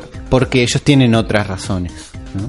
Sakurai, de hecho, en entrevistas, él ya salió diciendo, o sea, él en entrevistas salió burlándose de los jugadores competitivos de videojuegos. Eh, diciendo que para él es una pérdida de tiempo y que no puede entender cómo es que hay gente que gasta su tiempo practicando tantas horas para hacer algo tan trivial como eso. Lo cual para mí es escupir en la cara al que te está dando de comer personalmente, ¿verdad? Pero bueno, está bien. Y aparte de eso, él dijo que, que a él no le gustan los juegos competitivos y que no le gusta la competencia, porque cuando hay competencia, entonces una persona siempre sale triste y él quiere que todos estén felices. Que para él una verdadera, eh, o sea, tipo que para él un verdadero juego divertido el que no recompensa habilidad, sino que cualquiera puede ganar y nunca sabes quién, quién puede ganar. Y que es un verdadero juego competitivo para él, donde cualquiera puede ganar, sin importar habilidad o, sí, o skill level, digamos. Y él dijo esto en entrevistas, está documentado, ¿verdad? Y yo, personalmente, cuando leí eso, me quedé así tipo, ¿y para qué sigo jugando su juego, más o menos? O sea, ¿para qué hago esto? Es más, yo le dije a la comunidad Smash acá hace poco, porque estaban todas histéricas, porque se, eh, se anunció los Smash. Y después cuando me volvieron a triggerear con lo de Sakurai, ¿verdad? Y tipo que le respondí todo, que fue cuando murió mi hype, yo le dije a ellos, usted, todos ustedes tienen síndrome de Estocolmo con Sakurai. Le dije, todos tienen síndrome de Estocolmo, con, o sea, con Smash. Y uno salió y me respondió, sí, pero es mejor tener antes que no tener. Muy fuerte. Qué picante la escena de Smash en Paraguay, No, boludo. está re picante él también. Sí, es como que está malo, dolido. Está muy dolido. Está, Sí, sí, muy, dolido. Igual en sus palabras, esto va a estar escuchándolo el viernes y me va a estar puteando. Yo, al que estás puteando es a Rippy directamente, Claro. para que te quede bien claro. ¿No hay un poco de la filosofía de Nintendo en eso de que el juego divertido es en el que todos pueden llegar a ganar? Tiene lo que ver está con el Mario Kart. Está describiendo el Mario Kart, exactamente. Que quizás no es competitivo como él lo explica, pero sí es sumamente divertido. Yo entiendo muchísimo lo que la posición que toma él, que es un juego que lo apasiona y lo apasionó durante mucho tiempo, y al cual le dedicó muchísimo tiempo y compromiso de alguna manera, pierda todo lo que lo hacía interesante para él, pero al mismo tiempo me resulta muy interesante también la lógica de Sakurai, ¿no? Al momento de pensar, che, este es mi juego, es mi creación, salió de mi cabeza, está bien que laburé con un equipo, con un montón de cosas, pero eh, soy yo el que quiero este, darle la vuelta a esto, soy yo el que quiero terminar mi obra de alguna manera. Me hace acordar mucho a Kojima saboteando su propio juego con Metal Gear Solid 4. Claro. Este, cuando ya estaba a punta de pistola en Konami diciéndole saca otro Metal Gear que nos llamamos guita. Y él decía, no, pará, yo quiero hacer- saca otro Metal Gear. Hay algo de eso ahí. Me imagino que no hay nadie en Nintendo como apuntándole a Sakurai para que haga otro juego. Me imagino que Sakurai está muy cómodo también en Nintendo. Pero me imagino que el tedio que debe sentir en este momento y la obligación, viste, con su propia obra eh, es muy pesado, viste, como algo que te sobrevive y al mismo tiempo te supera, ser muy difícil de llevar. Es una maldición. Para mí lo de Sakurai es una maldición. Un tipo que se muda cerca de la oficina solo para no tener que caminar más de 15 minutos hasta el trabajo. Un tipo que se rompe el hombro y le hace a la mujer manejarle el mouse para, para seguir laburando. Es un tipo que no puede dejar de hacer lo que está haciendo aun cuando tal vez quiere. ¿No? Eh, Para mí, o directamente eh, es un esquizofrénico. No, puede ser que esté loco. No lo no, no descartemos la idea de que esté totalmente loco. Pero bueno, Nintendo está con todo con la Switch. Hablamos que hay un montón de cambios de paradigma con la Switch, hay un montón de cosas distintas. Y sabemos que está impulsando una especie de escena competitiva. Sabemos que ARMS viene con todo y está bastante, pare- parece estar bastante pensado. Splatoon, en el mismo trailer de Switch veíamos torneos ¿no? de esports. Entonces, ¿qué, qué onda con este nuevo Nintendo? ¿Qué esperanza le Sí, ven? pero, o sea, bueno, yo no es que no le tengo fe al nuevo Smash, sino que me mantengo eh, escéptico, digamos. Está ¿verdad? bien. Eh, porque el tema es que ciertas cosas cambiaron desde la época del eh, eh, de lo que sería Smash eh, para Wii U, ¿verdad? Y lo más importante de todo eso es justamente que falleció Iwata, ¿verdad? Claro. Eh, que era el presidente de Nintendo, pero no solamente que era el presidente de Nintendo, sino que era él, o sea, era muy amigo, amigo cercano de Sakurai. Si bien no puedo negar lo que muchas personas dicen de él, que él era muy buena persona, que era buen eh, coder y todo eso. Hay historias de que él salvó, siendo el presidente mismo, él se sentaba a codificar juegos y tipo arreglaba los códigos y todo eso, ¿verdad? Yo no niego eso. Pero yo lo que sí digo es que muchas de las eh, de- decisiones más cuestionables de Nintendo en los últimos años se hicieron bajo el mandato de Iwata. ¿verdad? Y si es que Iwata no, y si es que Iwata ahora eh, no está, eso quiere decir que Sakurai capaz tenga menos rienda libre porque su amigo ya no es el presidente. Y este nuevo presidente es como que tiene, eh, justamente, tipo, parece que tiene mejores ideas o que tiene una noción un poco más centrada, un poco más moderna, ¿verdad? De lo que sería el arcaico Nintendo de siempre. Si vamos a ser sinceros, ¿verdad? El tema de esto, lo que determina realmente que una consola viva o muera son los juegos que la consola tiene, más que nada, ¿verdad? Eh, y Nintendo tiene IPs que son muy grandes y pegan muy duros. Y lo bueno que Nintendo está haciendo son las decisiones de volver a las raíces en, todos sus juegos. Breath of the Wild, por ejemplo, que volvió a las raíces de Zelda, ¿verdad? La rompió con toda, ganó todo, todo el año pasado. Mario Odyssey, que todo el mundo dice que uno de los mejores Mario de todos los tiempos, básicamente. Eh, ahora va a volver a sacar Metroid 4, o sea, Metroid Prime 4, ¿verdad? Eh, Nintendo está al fin tomando buenas decisiones con sus títulos y eso es lo que le está ayudando porque Nintendo es el dueño de la infancia de muchos. Bueno, ahí Elezar se tuvo que ir porque vino la hija. Esa puerta que escuchamos de fondo es la hija de Ok. Elezar que entró a buscarlo. Eh, Tiene una hija chica. Eh, tiene estas ideas. Está muy enganchado con Sakurai. Hmm, no lo puede soltar. No lo puede soltar. Porque le hizo algo a su Smash que era como su forma. eh, todos los torneos que ellos. Ellos son esto. Un poco por los torneos de Smash. Un poco porque son amigos, tienen talentosos y vienen haciendo estas cosas. Pero esto le olió y llega al punto de que hablamos mucho más lento y en otro registro que como empezó la entrevista. ¿no? Estuvimos hablando como dos horas de esto. Hablamos de todo. eh, hablamos de las movidas en Paraguay. De la Switch y de todo. Y después les preguntó si quieren agregar algo más. ¿no? Si, No, Y, y justamente como para agregar algo es que volví, ¿verdad? Eh, porque le tengo a mi hija en, mi- en mis brazos. mucho más romántico. es una Son revelación padres, más o menos que yo tuve eh, a- cuando, eh, cuando estábamos organizando No Jones, cuando estábamos metidos dentro de la, la escena competitiva Paraguay, ¿verdad? Que era el motivo porque yo decidí lanzar, eh, o sea, mi sueño cuando yo empecé a hacer No Jones, que yo le dije a Antu, era, y que él compartió conmigo, era que Paraguay está muy bien ubicado, a- eh, estando en el medio mismo de Latinoamérica, un punto muy estratégico para todos los países alrededor, aparte que somos un país barato para la mayoría de la gente, o sea, para, eh, para la, la mayoría de los países, en el sentido que comer y dormir acá no es caro en, en- en cuanto a un estándar internacional. Y que muchas personas siempre se preguntaban, y yo también me preguntaba, ¿cómo es que en Estados Unidos hay jugadores de Smash tan buenos y acá en Latinoamérica no hay, por ejemplo? ¿verdad? Pues eso fue antes de la época de Cero, ¿verdad? Pero aún así, Cero no llegó a ser lo que era hasta no irse a Estados Unidos, ¿verdad? Y yo empecé, o sea, y yo me puse a pensar, y esto, o sea, esta es la respuesta a la que llegué. Estados Unidos tiene 200.000 personas, 200.000 habitantes tiene. Y es un país que abarca de costa a costa el continente. Y viajar en Estados Unidos para irte a torneos que están fuera de tu estado no es raro. Es algo que todos los top hacen, algo muy normal. Ellos se pasan viajando a varios torneos en la región, manejan por 4 o 5 horas para irse a un torneo y es normal para ellos. Es equivalente a que un brasileño se vaya a Chile a un torneo. O es equivalente a que un argentino venga a Paraguay o se vaya a Bolivia, a Perú. En cuanto a distancia, en cuanto a costo, muchas veces. Si nosotros como región latinoamericana queremos llegarle al nivel Estados Unidos o Europa, tenemos que romper las fronteras que tenemos y empezar a viajar a otros países, empezar a exponernos a mayor cantidad de jugadores que son los que están solamente en nuestra zona. Sé que acá en Paraguay, o sea, sé que acá en, Latinoamérica es muy difícil porque el, eh, el poder adquisitivo es muy distinto que en países como Europa o Estados Unidos, ¿verdad?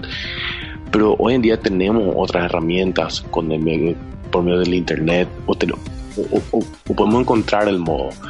Si queremos realmente surgir como escena, tenemos que salir de lo que es solamente nuestro país y empezar a apoyar o tener una participación más activa a modo internacional. Bueno, este era el verdadero sueño de los pibes, cuando los torneos les quedaban cortos. Claro. Cuando dijeron, bueno, los torneos nos iban bien, pero no, no llegamos a hacer lo que queremos y nos dimos cuenta de que no podíamos con la plata que teníamos, era porque los pibes no querían hacer un torneo o dos. Querían crear una escena internacional. Querían Sí. que Latinoamérica... Interamericana. Claro, que toda Latinoamérica sea compita contra Estados Unidos, ¿no? Con un nivel de jugadores, él habla del nivel de los jugadores directamente. Me copa, me copa, eh, me gustaría agregar, sin hacer mucha bandera, esto las banderas toman un lugar.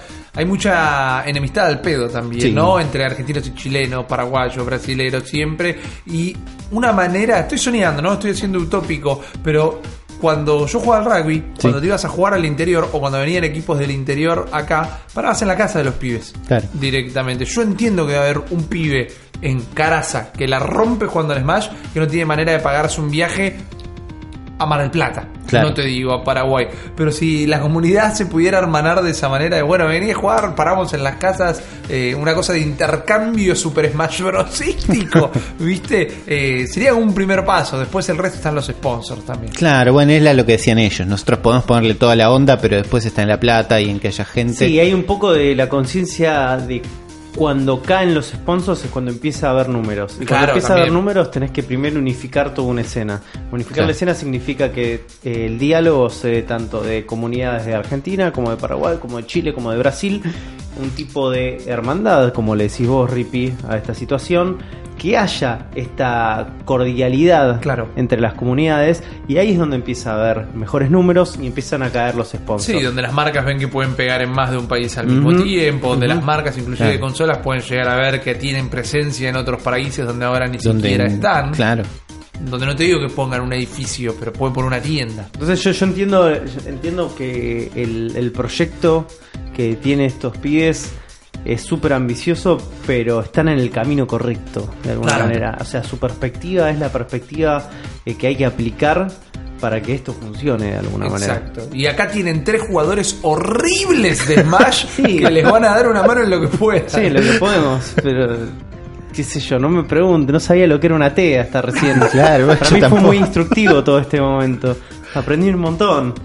Eh, Me llevo un montón de cosas. de Mal, esto. mal, mal. bueno, mal. buenos pibes. Sí. Le- lo último que les pregunté, obligado, es obligado. A ver, ¿dónde encontramos más de ellos? Claro. Claramente. Eh, nosotros tenemos un podcast en vivo, ¿verdad? Totalmente distinto a lo que ustedes hacen. Ustedes hacen, por lo que yo veo, algo mucho más estructurado y mucho más denso, más bueno. No escucharon este programa. Sin demeritar lo que nosotros hacemos. No, no. Eh, nos- nosotros hacemos un mundo geek, básicamente Yaborai, que significa en guaraní como un rejunte de todas las cosas. Una mezcla un- de todo un poco. Claro. Entonces hablamos una hora con toda la gente que se quiera aprender. ¿verdad? Así que obviamente les invitamos a todos siempre a entrar, a, a cagarse con nosotros, a ver cómo metemos la pata, a ver si, si internet mismo no nos caga o los wakandianos, que estoy casi seguro que son Illuminati. O sea, No llegué a preguntar. el formato que Yaborai Geek tiene son los Muy martes raro ¿no? eso. a las nueve y media Me- me eh, en YouTube, ¿verdad?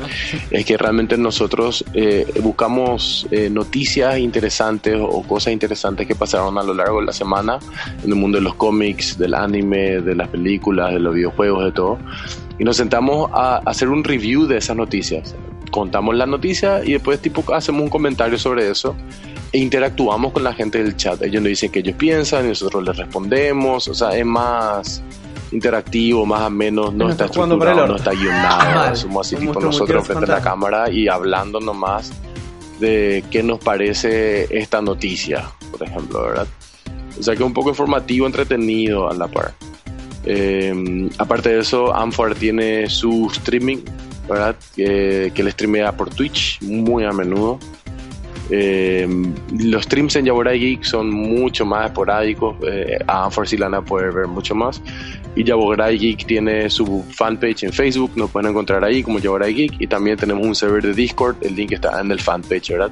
Queremos crear justamente una comunidad de Yaborai, de todo un poco.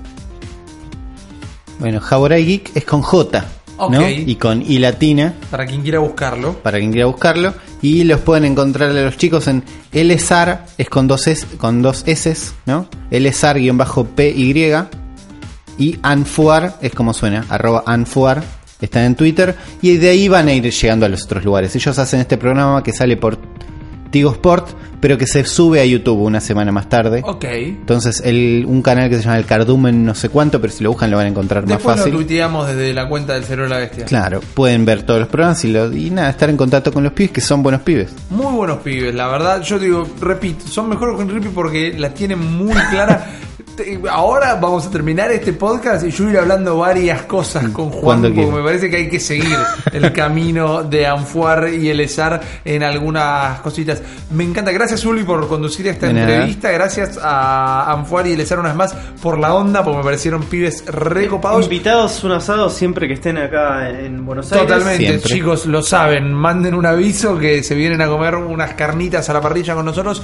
Me gusta, va a sonar algo un poco masturbatorio esto, Go. ¿no? Va a sonar, ya no los incluyo a ustedes, chicos, así que no se preocupen. Eh, esta cosa de hablar con. Yo no tengo idea qué pasa en la comunidad gamer en No, Chile. yo Yo, no tengo idea qué pasa en la comunidad gamer en Paraguay. Y casi que hasta ni se me hubiera ocurrido preguntármelo. No me cambia nada mi vida como jugador, pero sí me ayuda a dimensionar eh, a Latinoamérica. Como, o sea, no me cambia nada a mí cuando yo me siento delante de mi tela a jugar con la Claro. Switch. Pero sí, cuando nos preguntamos, che, ¿por qué no vienen las compañías acá? Che, ¿qué pasa que las escenas no pegan y demás? Eh, me gusta, me gusta y me gusta conocer gente también. Yo no sé si a los chicos o a sus comunidades, eh, después de escuchar la entrevista, les copará el cerebro o no, pero me siento menos solo en Sí, todo esto. sí, y sí. me gusta la gente no tóxica en el mundo Claro, de los videojuegos. también. Entonces me quedo muy contento. Gran Uli investiga, Muchas Uli gracias. y Impresionante, por una vez más otro gran saludo a Anfuar y el ESAR por coparse tanto con la entrevista y mil éxitos en el futuro. Ahora, este me estoy imaginando, sin estar cronometrándolo, de ser el cerebro de la bestia más largo muy de, de la historia, así que les vamos a perdonar a sus oídos directamente, les vamos a tener un poco de piedad y nos vamos a empezar a despedir, que es despedir pero con una R adelante. Vos podés. Gracias. Son prácticamente las 12 de la noche, no lo puedo creer. Eh, le quiero quiero agradecer muchísimo a toda la gente que llegó hasta este momento del podcast, que ese suele ser el saludo de Uli, pero se lo eché en este momento, anda pensando otra cosa. Le quiero agradecer a Lanchita González por la editada violenta que se va a pegar, a los que nos acompañan de siempre, a las comunidades nintenderas de Facebook que nos dan su apoyo y cariño, a toda la gente que comenta en malditos, eh, malditosnerd.com, estoy diciendo, en YouTube, en iVoox, en las calificaciones en iTunes, que no tienen comentarios, pero sí esas estrellitas que tanto nos gustan. Y muchísimas gracias a la gente que nos recomienda de otros países. ¿Conocen a alguien en otro lugar de Latinoamérica que la bestia no haya estado para que podamos entrevistar? Pasen el Pásenlo, dato. sí, sí, Pasen sí, el dato. totalmente. Totalmente gracias del otro lado de este gran charco oceánico al cortador de podcast. Espero que ahora la gente de España conozca a los amigos de. Paraguay. Y gracias a ustedes, eh, Uli y Juan, por hacerme la gamba en esta locura nintendera loca. Como todos los miércoles, es el momento de su despedida del señor Juan Nardone. Muchas gracias a nuestros hermanos de Paraguay que están eh, que nos brindaron esta oportunidad de enriquecernos y enriquecernos viernes a viernes. Muchas gracias a vos, Uli. La verdad que Bien. magnífico como siempre lo El tuyo. podcast de Uli, es el podcast de Uli, no lo podemos negar.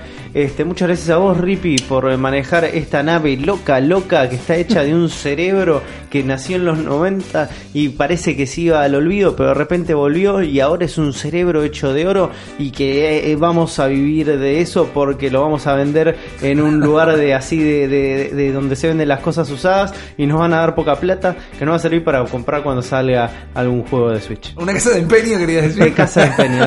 Fantástico. Bien. Se despide también el señor Ulises Rivas. Tenés un programa largo y fue difícil, pero nada, me encantó compartir esta historia con ustedes. Me encantó conocer a estos pibes. Hablé como dos horas con estos Claro. pibes. Fue muy largo de editar. Hay un montón de cosas que no quedaron. Porque hablé un montón, porque me encontré con unos copados, con los Juan y Rippy paraguayos. Me encanta esa comparación.